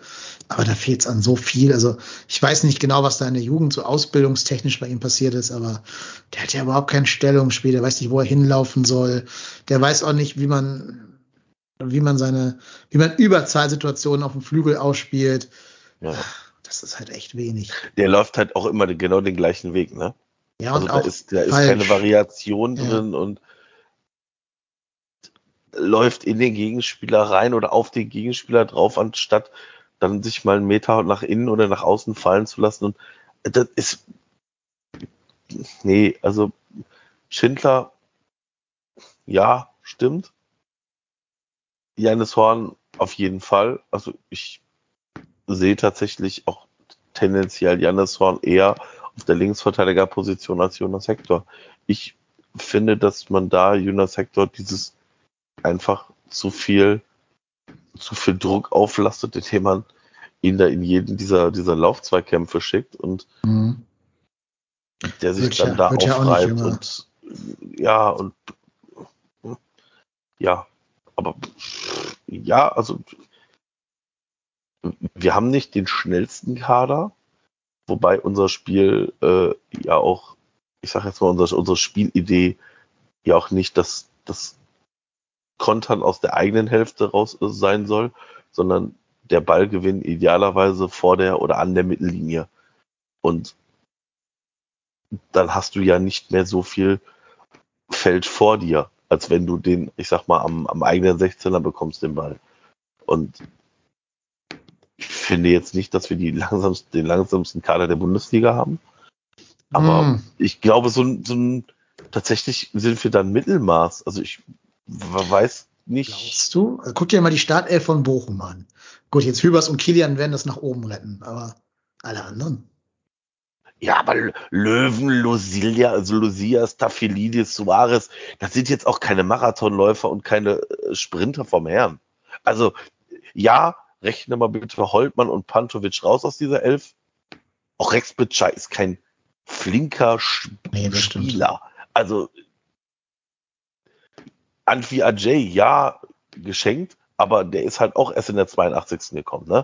Ja. Und Lokadia im Sturm war jetzt, ist für mich jetzt auch keine Rakete gewesen. Also ich glaube, man muss dann auch einfach aufpassen, dass man sich da nicht ähm, Salz in die Wunden streuen lässt oder Sand, Sand, lässt man Sand in die Augen. In die, in die Augen, Augen. mein Gott. Man merkt, es ist, wird, es wird später am Abend. Ähm, dass man sich da tatsächlich nicht irgendwie von zwei, drei Spielern blenden lässt im Kader des Gegners. Also ich gebe dir recht, auf den Außen, auf, vor allem auf den Außenverteidigerpositionen haben wir sicherlich nicht die schnellsten Leute. Aber Ja, aber auch im Sturm nicht. Also guck dir nur die Startelf an. Ut, Modest, die gewinnen ja alle keinen Zweikampf, kein, kein Laufduell. Ähm, wer da noch gespielt? Duda, ist auch nicht der schnellste der Welt. Also mal einen Gegner weglaufen kann keiner von unserer ersten Elf da vorne. Keins auch nicht.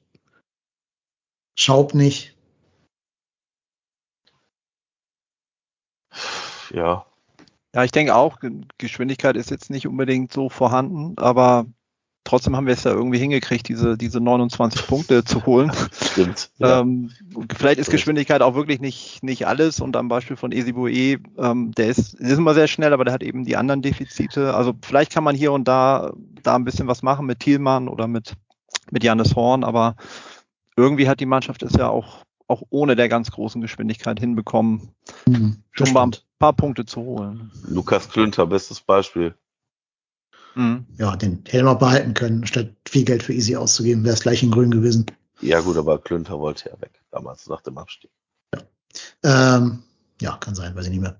Was wollte ich sagen? Ich will was anderes sagen. Ich glaube halt nur, dass dadurch, dass du halt nur dieses Element der Geschwindigkeit nicht hast, wirst du auf Dauer auch ein bisschen ausrechenbar für die Gegner.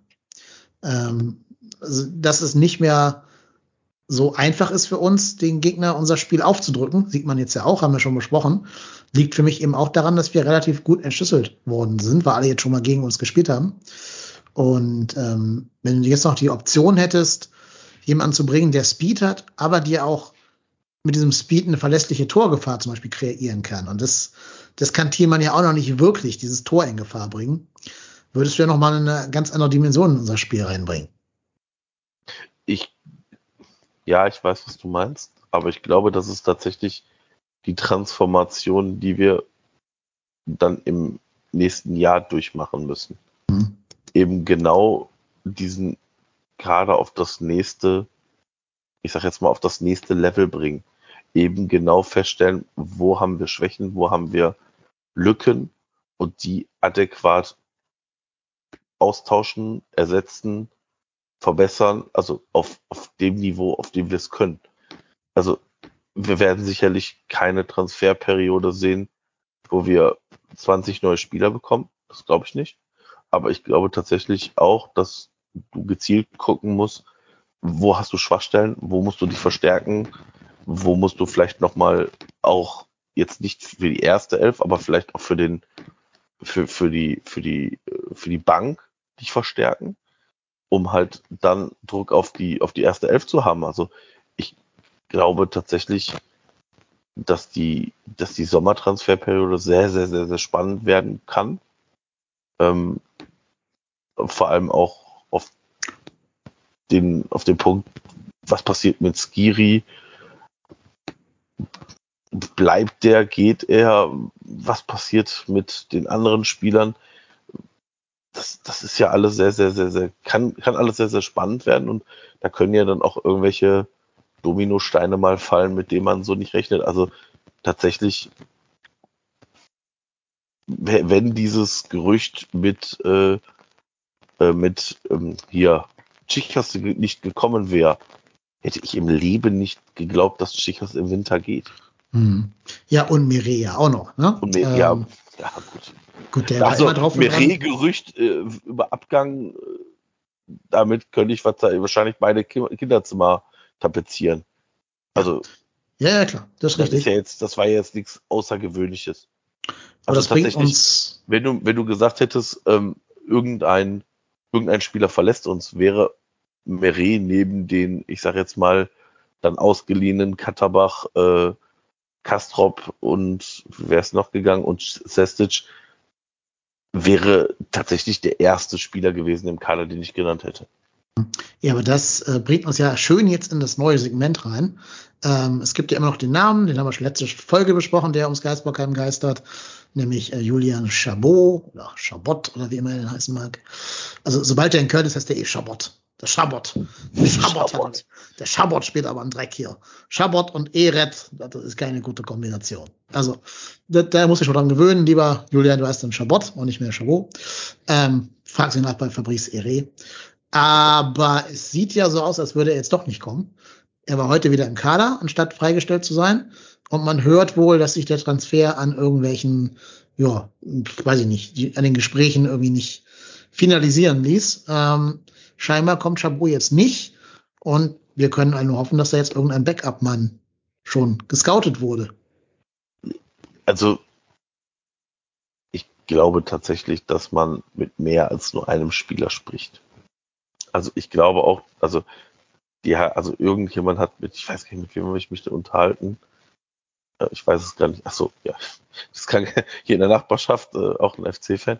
Ähm, der sagte dann, ja, und jetzt hat man ja schon mit dem Spieler eine Einigung und ist ja für den Spieler auch, ja, aber also tatsächlich ist es ja meistens so, dass man zuerst mit dem Spieler eine Einigung hat und dann mit dem Verein. Weil wenn ich mit dem Verein eine Einigung erziele und der Spieler nicht will, dann bringt mir die Einigung mit dem Spieler gar nichts. Also deswegen ist es tatsächlich eher das Vorgehen, dass man zuerst mit dem Spieler grob alles in, in äh, Dach unter Dach und Fach hat und dann die Vereine in die harte Verhandlung gehen. Also ne, der, der, FC wird an Genua angetreten sein und gesagt, und hier, wir können uns dann das grundsätzlich vorstellen. Dann wird gesagt, okay, dann verhandelt mal mit, erstmal mit dem Spieler, ob der überhaupt will und Bock hat und dann kommt das okay vom Spieler, ja, also grundsätzlich kann ich mir das vorstellen. Und wenn es da jetzt an irgendwelchen Dingen scheitert, ja, pf, gut, dann ist das so. Also wir wissen alle mittlerweile, der FC ist nicht auf Rosen gebettet, finanziell. Und ähm, ja, wenn das nicht, wenn es nicht hinhaut hier, dann haut es nicht hin. Also wenn die Finn Genua da irgendwelche Dinge fordert, die wir nicht stemmen können, dann wird es wahrscheinlich ein anderer Spieler. Also, dass ein Innenverteidiger noch kommt, davon gehe ich aus. Dann ist es nicht Julian Chabot, dann ist es irgendwer, den wir vielleicht noch nicht kennen oder kennen, aber der noch nicht gerüchtet wird. Was ich aber sehr, sehr positiv finde, ist, dass eben genau nichts bekannt ist. Also, dass tatsächlich da rund ums Geisbockheim tatsächlich wohl die in Ruhe arbeiten. Mhm. Das finde ich zumindest gar nicht verkehrt. Dazu passt aber eine Hörerfrage. Ähm, und zwar fragt der Schotti oder, oder Schoti, weiß ich nicht, 75, anstatt Chabot zu verpflichten, Doppelpunkt. Gibt es kurzfristig Alternativen im Nachwuchs U21 oder U19, denen man den Sprung in die Bundesliga zutrauen könnte? Glaube ehrlicherweise nein. Also langfristig vielleicht schon, aber ich glaube kurzfristig, also U19, pff, ich glaube, das wäre das, das wäre dann dem Ganzen ein bisschen sehr, sehr viel. Und vor allem muss man ja auch dann mal sagen, die U19 hat jetzt im letzten Jahr aufgrund von Corona, ich glaube, nur zehn Spiele oder so gemacht. Das heißt, die Spieler haben da jetzt auch keine weiß ich nicht, in den letzten zwei Jahren keine 40 Spiele gemacht, sondern eher 15. Oder Weil die Liga ja gespielt hat, die Regionalliga West, anders als andere. Ja, die Regionalliga West, aber ne, also U19 ist ja noch dann äh, ja, A-Jugend sozusagen. Ja. Ähm, aber äh, ich, ich glaube, der Sprung Regionalliga zu Bundesliga ist halt, das sind halt drei Ligen dazwischen, das ist halt Vierter zu erster Liga. Ne? Also ich meine, ich weiß nicht, wie oft man hört, dass Bundesligisten, Viertligisten, äh, einen Spieler von einem Viertligisten verpflichtet. Also es kommt eher selten vor. Und ich glaube auch, dass die Innenverteidigerposition tatsächlich eine Position ist, wo du schon ein bisschen Stabilität brauchst. Ja. Und ja, also da perspektivisch sicherlich, aber wie genau, ich wollte nämlich jetzt auch gesagt, also Cestic selbst dem hat man es nicht zugetraut. Und der hat ja schon Bundesliga gespielt und war, ich sage jetzt mal vorsichtig, Stammspieler in der U23. Mhm. Und ähm, deswegen weiß auch nicht, ob das Sinn macht, da dann einen, einen ganz jungen Spieler zu verbrennen. Nee, also vielleicht als Ergänzung, ähm, es gibt den Plan, dass jetzt in der spielfreien Woche drei Nachwuchsinnenverteidiger mit den Profis trainieren dürfen. Und zwar sind das Marlon Monning, der 17 Jahre alt ist, dann der U16-Nationalspieler Julian Pauli, auch 16 Jahre alt, und Riyad Smajic, der jetzt gerade zum ersten Mal in die U19 von äh, Bosnien-Herzegowina berufen wurde. Das sind also alles ganz spannende Leute. Der ist 17, der, der Smajic. Ganz spannende Leute, aber ihr habt schon gehört, ne? 17, 16, 17. Also die willst du, glaube ich, nicht jetzt schon verbrennen und da irgendwie äh, so eine sensible Position wie Innenverteidiger stellen. Wenn das jetzt offensive Außenbahnspieler werden. Würde ich sagen, schmeiß doch mal rein. Vielleicht führst du ja doch mal irgendwann 2-0 in irgendeinem Spiel. Lass doch mal reinschmeißen. Hm. Da kann nicht viel passieren. Lass ein bisschen spielen. Aber äh, Innenverteidiger ist eine extrem sensible Position, wo jeder Fehler dich unterm Strich Punkte oder vielleicht sogar den Klassenerhalt oder das Pokal weiterkommen oder irgendwie sowas kosten kann.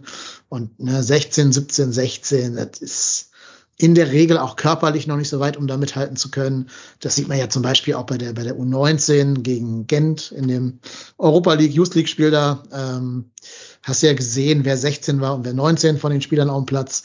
Das ist ein himmelweiter Unterschied. Also Justin Deal wird ja zum Beispiel als Jahrhunderttalent im Mittelfeld gehandelt oder als großes Talent zumindest. Aber der ist ja auch körperlich noch nicht so weit. Auch Kastrop ist körperlich noch nicht so weit, um da schon mitspielen zu können. Hat jetzt in Nürnberg nur auf der Bank gesessen. Nee, also leider muss ich die Frage vom Schotti so beantworten. Da gibt's keinen, der sich jetzt so unmittelbar aufdrängt. In drei Jahren vielleicht, aber nicht jetzt so ganz, ganz unmittelbar. Ja, ich glaube, das, was der FC da macht, hat ja eher tatsächlich perspektivischen Charakter den Jungs zu zeigen, guck mal hier, so läuft es bei den Profis ab und auch einmal diese Spieler zu sehen, damit auch die Spieler, damit man vielleicht auch gerade in der Leistung oder in der Trainingssteuerung für diese Spieler oder in der, der langfristigen Trainingssteuerung einfach weiß, wo müssen die vielleicht noch zulegen, um halt auf, ich sag jetzt mal, Herrenniveau zu kommen. Und ich glaube einfach, dass da der Unterschied schon wahnsinnig groß ist. Also die Jungs wird es helfen, damit zu trainieren, mal eine Woche lang, genau, keine ja. Frage. Aber das ist noch nichts für die unmittelbare Gegenwart. Das ist alles für die Zukunft. Und wir müssen ja auch da, davon äh, sprechen, dass wir, wir suchen da nicht Innenverteidiger Nummer 4, mhm. sondern Innenverteidiger Nummer 3. Ja, so zweieinhalb, ne, weil einer Oder von denen wird mal ausfallen. Genau, ja. Ja, aber ja. Ne, also du, tatsächlich suchst du den Vertreter Nummer 1 und nicht mhm. den Backup, Backup. Ja, und das habe ich letzte äh, Folge hier auch schon gesagt. Da muss ich auch sagen, bei allem, bei allen guten Anlagen, die Julien oder Julien Chabot da wahrscheinlich hat, ähm, tja, ob der jetzt so eine Sofortverstärkung ist, weiß ich leider auch nicht. Ähm, ist halt einfach nicht Bundesliga erfahren genug. Also das muss man auch ehrlicherweise anmerken. Der wäre vielleicht zu haben gewesen. Das ist auch ein spannender Mann von seiner körperlichen Voraussetzungen her, von seiner Erfahrung her auch, aber eben nicht in der Bundesliga diese Erfahrung. Also ob der jetzt so auf Anhieb so der quasi dieser Toni Leistner Effekt, der dir sofort weiterhilft oder oder Mergi Mavrei, ja, ich weiß es nicht. Ja. Ja, vielleicht wird es ja auch noch jemand ganz anders. Sebastian Schonlau. Vielleicht. Vielleicht. Oder hier, äh, wie hieß der von Rapid? Leo Greinel, ne? Oder wie war das? Ja, aber der ist ja, glaube ich, noch verletzt. Ja, dann ist ja eh keine Option. So, weißt du, wo der geboren ist? In welchem Ort in Österreich? Nee. Achtung, jetzt wird's wieder, jetzt kommt wieder ein Namenswitz. Achtung, ich muss ein bisschen rauszögern für, die, für, die, für den Effekt. Ne? Der ist geboren im österreichischen Ort namens Horn. oh, ja, okay. Dann, ja, dann okay. spielen da Timo Horn, Janis Horn und der Leo aus Horn. Das ist doch super. Ja, ja. ja der eine bisschen, spielt ja nicht mehr, der eine Horn spielt ja, ja nicht mehr. Vielleicht mal, in, keine Ahnung, in irgendeinem unwichtigen Spiel am Ende. Ähm, stell dir vor, wenn, wenn Janis Horn Timo Hübers adoptieren würde, dann hieße Timo Hübers Timo Horn. oh Gott. Oh Gott. Und du, du, darfst, du darfst deinen Namenswitz auch noch raushauen. Marco, du hast auch wieder einen spannenden zweiten Namen rausgefunden. Ja, wer war das denn? Ähm, Timo Hübers. Timo Hübers heißt übrigens mit Zweitnamen Bernd. Ja, der Timo, Timo Bernd. Bernd. Timo Bernd Hübers. Ähm, ich gucke ja, ich ähm, muss tatsächlich sagen, das Spiel äh, gegen den VW Bochum, ich musste ganz dringend auf die Toilette und habe gedacht, okay, komm, ich flitze jetzt eben und habe das Tor tatsächlich nur so eben vom Fernseher wegrennend gesehen und habe tatsächlich am Anfang auch erst gedacht, ich habe tatsächlich irgendwie, warum auch immer, erst äh, Luca Kilian als Torschützen vermutet. Und äh, ja, Und dann habe ich äh, nachher bei Transfermarkt gesehen, dass eben Timo Hübers Bernd mit zweiten Vornamen heißt. Oh, Was mich gibt's- tatsächlich äh, sehr amüsiert hat. Gibt's bestimmt noch irgendeine Familiengeschichte zu, warum er so heißt. wahrscheinlich. Wahrscheinlich Opa oder Vater oder so wird wahrscheinlich Bernd heißen. Genau. Naja, äh, das ist hier der Podcast Fun with Names. Aber So wo wir gerade, wo wir gerade bei Transfers sind, ähm, wir haben ja letzte Woche schon ausführlich über den Katterbach-Transfer nach Basel gesprochen und fanden das alle eine gute Sache für alle. Seit dieser Aufnahme kam aber raus, dass der FC den Baselern eine Kaufoption in Höhe von 1,5 Millionen Euro an, also nicht bestätigt, aber das hört man so aus der Gerüchteküche, äh, gewilligt hat. Und da bin ich jetzt, glaube ich, ein bisschen skeptisch, was das angeht. Äh, es ist schon sehr wenig Geld für einen doppelten Fritz-Walter-Medaillengewinner. Es gibt wohl eine ominöse Rückkaufoption, aber ich verstehe ja diese Logik nicht, dass du halt ein wirklich großes Talent, der hier schon als der kommende Linksverteidiger, dass du den halt mit einer sehr, sehr geringen Kaufoption ziehen lässt und dir dafür dann eine Rückkaufoption da einbaust, die vermutlich mehr Geld kostet, anstatt einfach zu sagen, äh, nö, krieg keine Kaufoption. Die behalten wir erstmal. Ja. Ja, bin ich bei dir. Wie gesagt, da ich die Vertragsinhalte nicht kenne, kann ich da wenig zu sagen. Na gut, gehen wir davon aus, dass es stimmt. Was würdest du denn dann sagen? Oder vielleicht kann der Christian erstmal, wir haben jetzt schon genug gesagt, glaube ich. Ja, ich, ich sehe das auch so. Er wurde, wurde hoch gehandelt, ähm, war ja auch super unter Gistol und ähm, finde ich jetzt auch sehr gering. Aber wer weiß, ob, ob die Laie dann vielleicht gar nicht zustande gekommen wäre ohne diese Option. Ähm, schwer zu sagen. Wenn du, ich denke mir, für so einen spannenden Mann kriegst du doch immer einen Abnehmer, oder? Weiß ich nicht. Also, spannend ja, aber Er hat es nicht gezeigt, ne? er hat es letzten- jetzt, wollte gerade sagen, er hat es jetzt in den letzten, im letzten Jahr nicht gezeigt, im letzten, im letzten, in den letzten, im letzten Dreivierteljahr. Und Vielleicht spiegelt das jetzt auch einfach seinen, seinen aktuellen Marktwert irgendwie wieder, ne? Wäre traurig, wenn das so wäre. ich, also ich habe,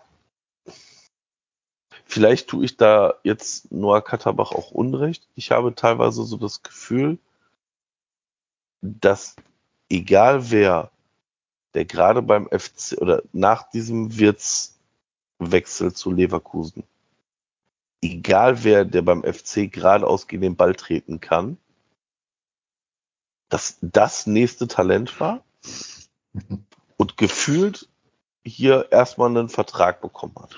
Ja. Und der, der Vertrag von Katterbach, wurde der nicht auch irgendwie nochmal zu einem wahnsinnig hohen Wert verlängert? Also er wurde zu einem Profi Profivertrag gemacht unter Horst Held noch.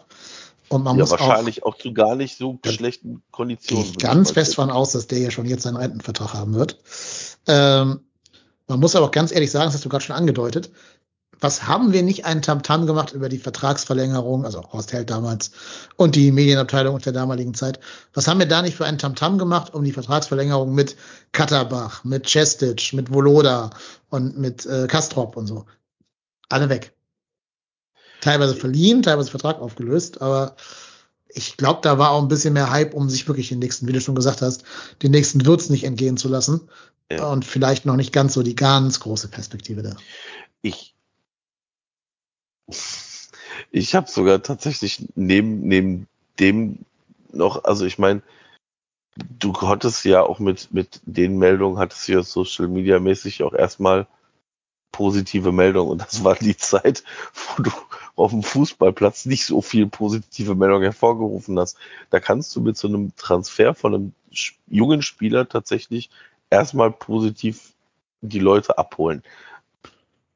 Ich, wie gesagt, ich glaube auch, dass Katterbach ein Talent ist oder vielleicht sogar mittlerweile mehr als das Talent, aber das ist ja genau eben die Kunst, eben dann aus diesem Talent zu entwachsen und zum fertigen Spieler zu werden. Und ich glaube eben, da ist Noah Katterbach gerade bei uns in dieser, in dieser Phase gewesen, wo es bei ihm stockte.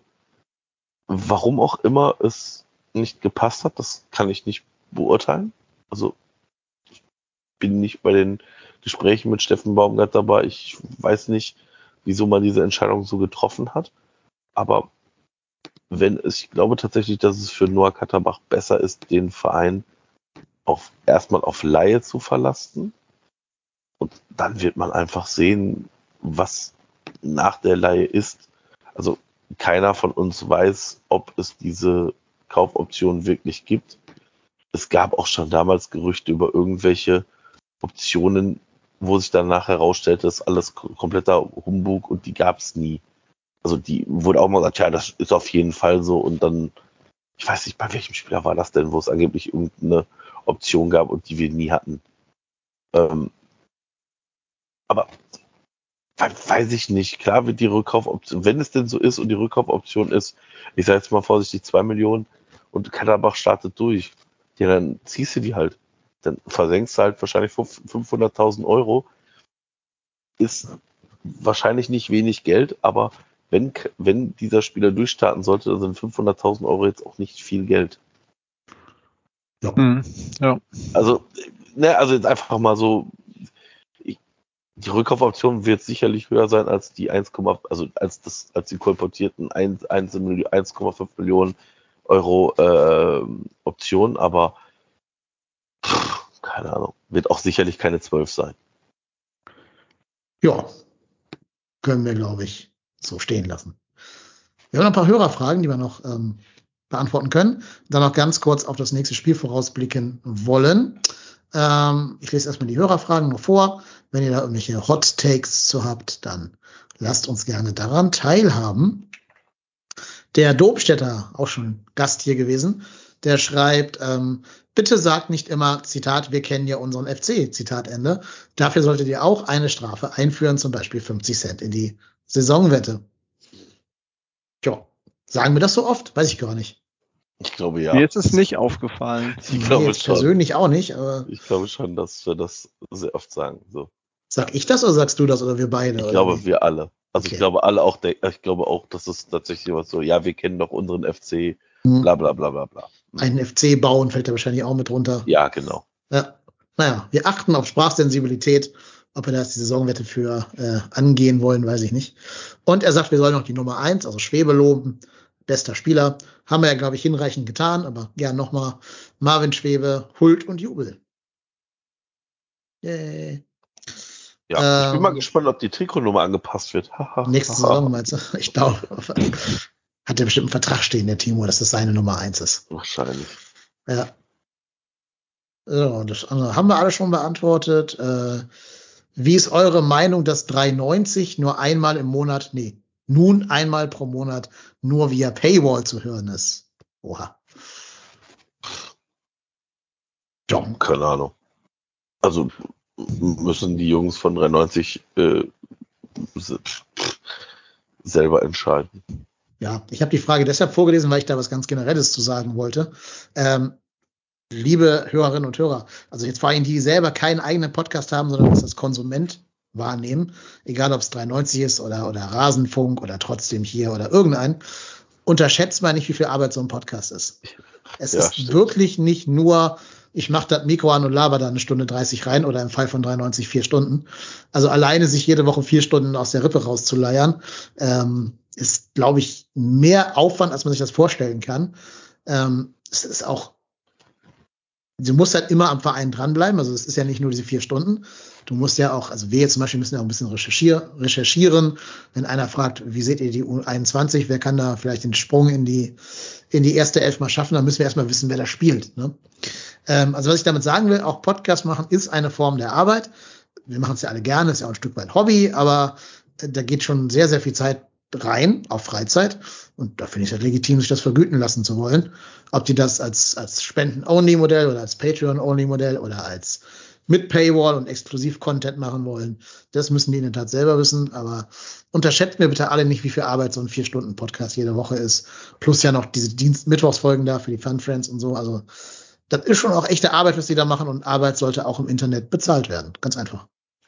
Ja, und man muss auch eins sagen, selbst hier diese, ich sage jetzt mal vorsichtig, bummeligen zwei Stunden jedes Mal ins Mikrofon sabbeln. Gibt sicherlich auch in der Familie manchmal Leute, die sagen, muss das jetzt sein? Ja, und also es bleibt ja auch nicht bei diesen zwei Stunden. Also wir haben ja Genau. schon mal gesagt, jetzt nur auf uns bezogen, ich kann nichts für die Abläufe bei 93 sagen, das ist noch egal. Aber bei uns, du musst ja gucken, dass die Leute kommen, ähm, dass du so Gäste einlädst. Du musst ab und zu mal mit denen dann telefonieren und auch irgendwie, es werden manchmal auch ein bisschen prominentere Gäste. Da muss man dann ja auch so ein bisschen vorher Absprachen treffen, manchmal auch mit, mit Managern von den Leuten telefonieren und so. Ähm, das machst du dann ja alles. Du musst gucken, dass wir Vorschauen haben und so. Ich muss den ganzen Kram nachschneiden. Das ist auch nochmal zwei Stunden gut und gerne mit allem drum und dran. So mit allem Social Media und so. Geht leider meistens auf mein Schlafkonto, muss ich auch ganz ehrlich sagen. Deswegen äh, bin ich immer froh, wenn wir, wenn wir sonntags aufnehmen können und nicht montags aufnehmen müssen, weil ich Montag erst ein bisschen später auf der Arbeit sein muss. Ähm, ja, und das ist alles Arbeit, die wir gerne machen, die auch ein Stück weit eben Hobby ist, aber wo ich es ganz legitim finde, dafür auch Geld zu wollen. Apropos, wenn auch du uns unterstützen willst, www.trotzdemhier.de slash spenden, da Ich- wärst du alles. Ich, ich habe ge hab gehofft, dass du die Klammer findest. Ja, nee, aber trotzdem, es war mir ein Bedürfnis, das zu sagen. Also lasst, lasst 93 in Ruhe. Wenn ihr es geil findet, zahlt halt die 3 Euro im Monat und wenn nicht, Nein, lasst es gibt uns, gibt uns euer Geld. Ja, Nur auch uns. gut. Gibt, gibt denen 3 Euro und uns 30, ist auch okay. Also alles gut. Genau. Aber äh, hört auf, die da anzudissen in ihren, ihren Kommentaren und in ihren Druckos und so. Die liefern euch wirklich, wirklich viele, viele Stunden gratis Content im Monat. Seid froh für die, die ihr kriegt und nicht traurig um die, die euch vorenthalten werden, weil äh, da eine Paywall zwischen ist. Punkt. So, ähm, Freiburg, unser nächster Gegner. Ich habe ja Freiburg immer so ein bisschen als Angstgegner eingespeichert. Zumindest aber die Bilanz in Müngersdorf sieht gegen Freiburg gar nicht schlecht aus. Wir haben ähm, 31 Mal gegen die gespielt in wahrscheinlich beiden Ligen und 12 Mal gewonnen, 6 Mal unentschieden und 13 Mal verloren. Also eine recht ausgeglichene Kategorie. Ich glaube, im Breisgau selber sehen wir immer schlecht aus, aber in Müngersdorf scheint es ja so ein Spiel auf Messers Schneide zu werden. Was erwartet ihr denn für das Spiel gegen Freiburg? Puh, schwierig. Also Freiburger sind immer noch sehr, sehr gut drauf. Ja, also vielleicht ist diese, diese eine Woche Pause für uns gar nicht verkehrt, weil natürlich jetzt sich die Innenverteidigung nochmal noch mal eine Woche mehr hat, sich zu finden. Ähm, man gucken kann, wie spielt man gegen Freiburg. Also tatsächlich finde ich, dass Steffen Baumgart es immer sehr, sehr gut hinbekommt, sich auf den Gegner einzustellen und wird sicherlich ein schweres Spiel, aber auch die Freiburger kann man knacken und ich habe das in dem, äh, ich war ja beim, beim VfL Bochum äh, bei einem Fan-Podcast eingeladen die Woche. Ich, und da habe ich gesagt, naja, also der, auf, auf die Frage, äh, ob wir uns schon nach Europa sehen oder ob wir nach unten gucken, und habe ich gesagt, naja, also wir FC-Fans und wird ja immer nachgesagt, dass wir nach oben gucken. Klar guckt man da mal nach oben und, und rechnet und macht sich Gedanken, aber realistisch brauchen wir noch vier Siege, um diese 40 Punkte jetzt mittlerweile sogar zu überschreiten. Und das sind vier Siege gegen Augsburg, Stuttgart, Bielefeld und Fürth. Und wir haben dazwischen noch so viele Spiele, wo wir auch noch punkten können. Und da ist Freiburg eben genau ein solches Spiel. Das kann natürlich auch verloren gehen, aber wie gesagt, wir sind auf so einem guten Weg. Warum soll man da sich jetzt verkriechen? Also da sollten wir wieder hoffentlich äh, genauso spielen, wie wir äh, vor dem Pokalspiel gespielt haben und dann ist da sicherlich was drin.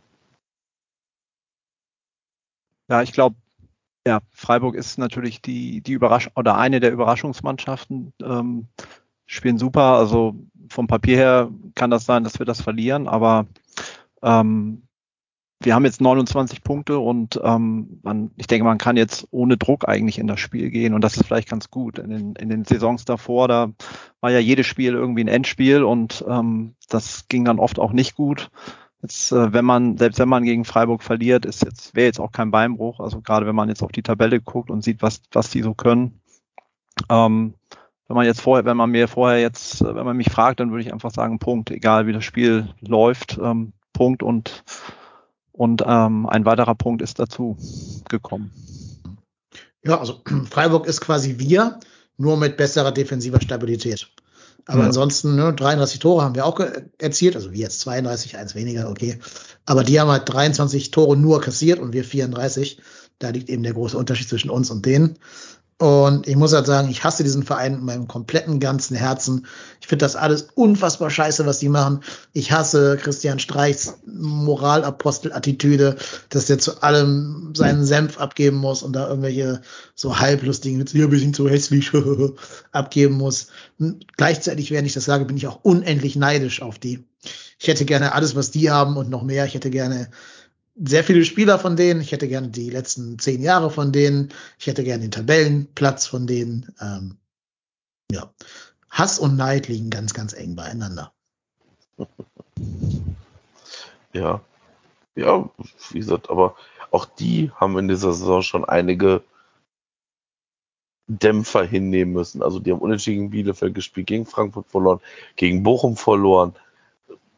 Also es ist jetzt, jetzt nicht so, dass die durch diese Saison marschieren, Sieg an Sieg an Sieg an Sieg reihen. Ja. Die haben tatsächlich jetzt mit dem Pokal, also die haben davor, also vor dem Pokal haben die äh, unentschieden gegen Bielefeld gespielt und gegen Dortmund deutlich verloren.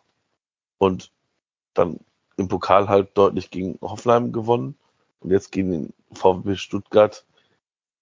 Auch da, wenn man sich das Ergebnis anguckt, das 2-0, auch dieses Spiel kann völlig anders ausgehen. Vor dem 1-0 kriegen die Stuttgarter einen tatsächlich möglichen Elfmeter nicht und der, also der Gegenzug ist das 1 0 für Freiburg. Mhm. Also. Da hat Stuttgart einen FC gebaut, würde ich sagen. Ja, ja, also das Spiel kann natürlich da auch völlig in eine andere Richtung kippen. Also ja, die sind sehr gefestigt, die spielen auch tatsächlich guten Fußball, aber da muss man jetzt nicht wie das Kaninchen vor der Schlange sitzen und denken, oh je, oh äh, werden wir jemals wieder Fußball spielen können? Also nee, da muss man einfach gucken, dass man da irgendwie vernünftig loslegt und dann die unter Druck setzen und dann schauen, was da rausspringt. Also bin gespannt. Ja. Verloren ist das Spiel noch nicht. Nein, das glaube ich, wird auch Steffen Baumgart den Leuten schon einimpfen, dass wir da nicht mit dieser Haltung reingehen, das wäre schon verloren. Ähm, aber äh, wir sollten auch Freiburg, glaube ich, noch eine goldene Ehrenschiebermütze nach Freiburg schicken oder nach Köln, wenn die denn kommen, für die beste erste Halbzeit der Fußball-Bundesliga. Ne, 6-0, äh, liebe Grüße, ja. 14. Spieltag. Danke ja, nochmal. Ja. Das kann man sich einrahmen, diese, diese erste Halbzeit in so einem, so, einem, so einem Bilderrahmen, der auch Videos abspielt. Ja, das stimmt. In so einem Dauerloop. Das blöde Gesicht von Jan Sommer in Dauerloop. Ja. ja. Übrigens äh, kann ich äh, mal kurz spoilern, Elias Giri wird sicherlich nicht bei dem mm. Spiel zur Verfügung stehen. Tunesien gewinnt 1 zu 0 im Achtelfinale des Afrika Cups gegen Nigeria. Ja, die eine rote Karte gesehen haben, die Nigerianer. Ähm, und dann spielen die jetzt am 29. Januar das Viertel- oder Halbfinale? Nee, Viertelfinale, ne? Viertelfinale. Viertelfinale. Ja. Ähm, und ja, dann selbst wenn die da ausscheiden, bis er dann wieder bei uns ist, bis er regeneriert hat, bis er wieder richtig fit ist, glaube ich nicht, dass er uns gegen Freiburg schon zur Verfügung steht. Ähm, also wir müssen wahrscheinlich eher mit dem Spiel nach Freiburg wieder mit ihm rechnen. Und natürlich dann wieder ein Spiel mehr in den Knochen. Das ist ja gerade bei so einem Dauerläufer immer so, so ein Thema. Aber ich glaube, er wird uns frühestens gegen Red Bull wieder zur Verfügung stehen. Das glaube ich auch. Also tatsächlich, wir hätten noch eine Chance, wenn, wenn jetzt im Viertelfinale Schluss wäre weil das Halbfinale ist am 2. und 3.2. Also 2.2. und 3.2. Das wird wahrscheinlich dann nix. Und nee. äh, vor allem, dann gibt's ja auch bei denen noch Spiel um Platz 3. Also, Ach so, ne, also okay. Hm. ja, das ja. heißt, Halbfinale ähm, würde gleichzeitig bedeuten, dass am, dass am 6.2. ist Spiel um Platz 3 und das Finale. Also, wenn er jetzt im Viertelfinale weiterkommt, ist er sowieso bis zum 6.2. weg. Ja, und Burkina Faso klingt erstmal machbar, ne? Als Gegner für Tunesien. Ist das schon ist ausgelost? Ich meine, das müsste das Halbfinale, äh, Quatsch, das Achtelfinale 1 gewesen sein. Und gegen die Okay. spielt das Achtelfinale 2 dann in der nächsten Runde. Ah, okay. Ja, gut. Dann Ja, Burkina Faso. Ja, ja mit Tabsoba, mit Edmund Tabsoba von, von Leverkusen. ja ich Ähm. kenne da. ich, ja, okay. Ja, wenn du das sagst. Ja, ja, das äh, quer gelesen. Gibt auch eine Rasenfunk-Folge, also hier eine Kurz, nee, Kurzpassfolge, glaube ich, äh, zum Afrika Cup. Da war der Mars zu Gast, den wir auch auf diesem Podcast Oh. hier kennen und lieb gewonnen haben. Also kann man mal Grüße. reinhören. Liebe Grüße, genau. Ähm, aber ich sag mal so, wenn wir jetzt schon auf Skiri verzichten, soll das Ding zumindest gewinnen.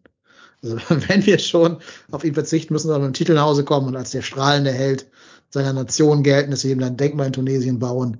Auch nicht schlecht für seinen Marktwert. Und das Gute ist, während des Afrika Cups wird er auch nicht wechseln. Transferfenster schließt am 31. Januar. Also Ja, vielleicht ist es ja auch so ein kleiner, so, so ein Blessing in disguise. Also, ne? So ein versteckter Segen irgendwie, ähm, dass er da jetzt ein bisschen weiterkommt. Ja. Bitte nicht verletzen. Ja, genau. Nicht Nee. verletzen Nee, und möglichst einfach, wenn die schon weiterkommen, dann so 5-0 gewinnen, dass du ab der 70. ein bisschen auslaufen kannst und nicht dich da komplett bis zur letzten Sekunde durch, durchrennen musst, durchsprinten musst. Ist der da Kapitän? Nee, ne? ich glaube nicht. Äh, muss doch hier irgendwo stehen. Steht hier aber nirgendwo. Keine Ahnung, weiß ich nicht.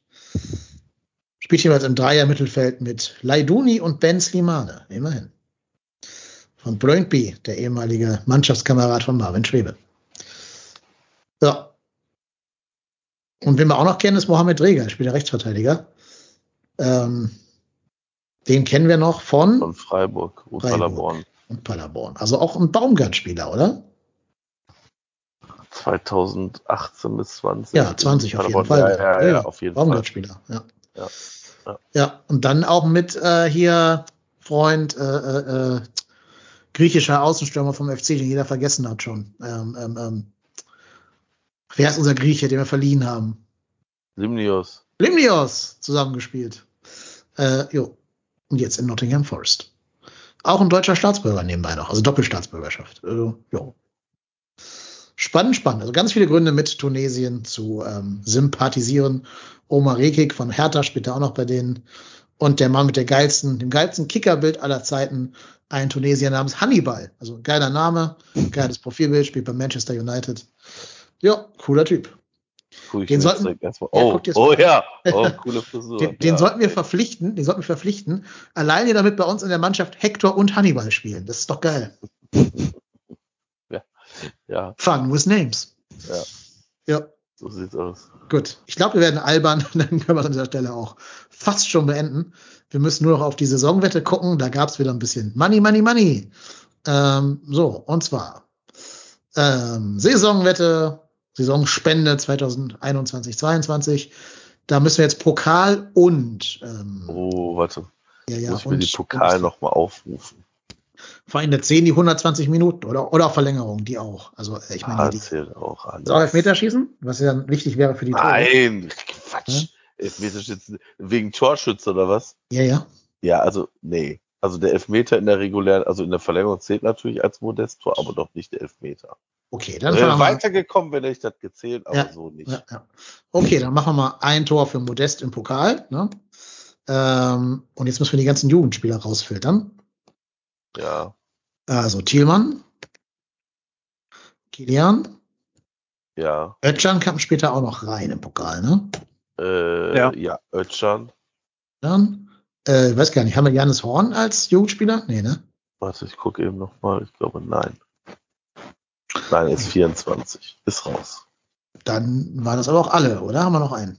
Nein, nein, das sind alle. Gut, dann haben wir 5 Euro für das Modest-Tor und 1 Euro je U21-Spieler, also 8 Euro aus dem Pokal. Das ist doch für ein Ausscheiden ein erfolgreiches äh, Ergebnis. Hat Baumgart Geld gesehen? Nö, ne? Das war Nö. nur der HSV-Typ, der Tim Walter. Der alte, alte Rumpelstilziner. Okay, und äh, Benno Schmitz war wohl auch eher nicht in der Kicker-Elf des Tages. Gut, gut. Gut, dann Bulli 20. Haben wir auch einmal Modest. Und haben wir auch Thielmann, auch Kilian, Und auch Özcan. Sonst fällt mir kein anderer ein. Nein. Dann sind es nochmal 8 Euro, also 16 Euro plus. Und damit sind wir bei 260,50 Euro. Ja. Können wir 260, übrigens noch, 50. können wir übrigens noch mal kurz über Steffen Baumgart in Bochum sprechen, Ja. Bitte? dass er äh, ein, ein VfL-Fan hat ähm, hat ja sehr, ich sag mal, sehr aktiv gecoacht hat, hat dann geschrieben, halt doch mal die Fresse und Baumgart, also ich muss ganz ehrlich sagen, das finde ich schon sehr, sehr cool. Nein, mache ich nicht und hat, hat dann den Daumen hoch gemacht in seine Richtung und äh, das wurde tatsächlich wohl vom Publikum äh, bejubelt, dass Baumgart sich so verhalten hat. Also ich finde es auch tatsächlich sehr geil. Also ich glaube, ich würde Trainer kennen, die dann zurückflaumen und das ist schon sehr, sehr cool. Großartig. Oder, oder wenn sie Trainer in Wolfsburg sind, anfangen würden zu weinen. Ja, ist das so? Hat Also- Loco geweint? Noch, weiß ich nicht, bestimmt, oder? In der Kabine? Bestimmt. Der hat seine Frau angerufen oder weiß, ist der verheiratet, keine Ahnung. Irgendjemand aus seinem privaten Umfeld angerufen und gesagt, Das war ich, es. ich verstehe das gar nicht. Wie, wie kann das denn sein? Ich war Bester in meinem Jahrgang. Ich mit Stefan Baumgart und mit Thomas Reis und die sind alle so beliebt und alles, was ich tue, geht schief. Warum, warum gewinnen die immer alle gegen mich? Ich habe doch so einen guten Matchplan. Ich bin doch so ein guter Trainer. Warum, warum gewinnen die alle gegen mich? Warum verlieren die nicht gegen mich? Ja, So, so stelle ich mir das vor, die, die Kommunikation. das kann ich mir sehr gut vorstellen. Also tatsächlich, der VfL Wolfsburg gucken wir auch aus Kölner Sicht ja gerne mal drauf, weil da ja jemand in verantwortlicher Position ist, der ja gerne mal Abfl Abfindung kassiert. Ähm, und da, ich bin da gespannt. Also ich bin gespannt, ob Kofeld und Schmatke da noch weiterhin Bestand haben. Ja, ich hoffe das noch lange, lange, weil umso länger bleiben die hinter uns. Ja. Ja, oder auch Hütter. Oh. Ja, ja, ja. Ist mir weitestgehend egal, ehrlich gesagt. Aber ihr habt noch gar nicht erwähnt, dass ja Augsburg auch einen reingekriegt hat. Das ist ja auch nochmal eine gute Nachricht von diesem Spieltag. Mhm. Vor allen Dingen, wenn die absteigen sollten, gibt's ja nochmal 50 Euro obendrauf vom Sebastian in die Saison rein. Da freuen wir uns alle Auch, drauf. Aus auch eine sehr Gründen. sympathische Nebenwette. Finde ich auch, genau. Und sowieso werden ja auch die 260 Euro, die ich gerade zitiert habe, da wird ja von Tom nochmal 50 Prozent oben drauf geschlagen. Also das wird, glaube ich, dieses Jahr eine richtig, richtig fette Spende an die Tafeln Köln. So sieht's aus. Schon mehr Augsburg. als letztes Jahr, oder? Ja, ja wahrscheinlich schon, ja, glaube ich auch. Ich meine, letztes Jahr waren es insgesamt 250, glaube ich. Ja, meine ich auch. Ja. Ich meine, gut, Augsburg wird halt leider nicht absteigen, weil die werden am Ende exakt drei Punkte brauchen, um nicht abzusteigen und die halt gegen uns dann holen am drittletzten Spieltag. Und dann genau wegen dieser sechs Punkte gegen uns eben nicht absteigen. Äh, damit habe ich meinen Frieden irgendwie schon gemacht, dass das genauso kommen wird. Ja, kann Ja, passieren. wahrscheinlich ist es so. Das Ja, leider. passieren. Ich vermute, die haben wir irgendwie fünf Jahre in Folge in der Bundesliga gehalten oder so. Immer wenn wir gerade drin waren und die halt auch. Also, wir waren ja dankbarer Punktelieferant für die, muss man leider sagen. Ja, das ist so wahr. Wir machen irgendwann mal ein Ranking aller Bundesliga-Vereine, würde ich vorschlagen, nach Sympathie. Da bin ich mal gespannt, wer da oben und wer da unten landet. Also außer Köln natürlich. Kann man in irgendeiner Länderspielpause oder so mal angehen. Ja, diese Idee. Aber Können wir gerne tun. ja, heute nicht mehr. Heute äh, hat dieser Podcast sein Ende gefunden. Nicht ohne euch noch einmal darum zu bitten, doch mal auf die Seite www.trotzdemhier.de slash spenden zu gehen und euch da mal mit den Spendenmöglichkeiten an diesem Podcast hier vertraut zu machen. Vielleicht ist da ja der ein oder andere Weg dabei, der euch genehm ist. Wenn nicht, kommt der Marco auch gern zu euch nach Hause und sammelt das Geld ein. Wenn ihr in der Rhein-Ruhr Metropolregion wohnt. In Ich kann- Moskau. Ich kann nur nicht versprechen, dass er nur das angebotene Geld nimmt und nicht noch den Flachbild Wenn ihr, wenn ihr einen schönen Fernseher habt oder Ja. so, ist das auch meiner. Ja, kann dann leider passieren. Ne? Ähm, der Marco ist auch sehr groß und hat früher mal Eishockey gespielt, also da müsst ihr, müsst ihr ein bisschen aufpassen. Gut, ähm, wir bedanken uns ganz herzlich beim Christian, unserem heutigen Gast. Vielen Dank, Christian, dass du da gewesen bist. War uns eine Freude. Ja, vielen Dank für die Einladung und hat mir auch sehr viel Spaß gemacht. Vielen Dank. Und ich bedanke mich auch beim äh, Kleiderschrank auf Kufen aus Hattingen, beim Marco. Vielen Dank, dass du da warst und nächste Woche gerne wieder. So Also über- übernächste Ja, übernächste Woche. Übernächste, Übernächste. Woche. Nächstes Boah, Jahr. jetzt muss ich mir direkt in den Kalender eintragen, dass das, dass es nächste Woche kein Podcast ist. Ja, aber gute Nachricht für alle. Nach dieser Länderspielpause spielt der FC acht Wochen in Folge durch.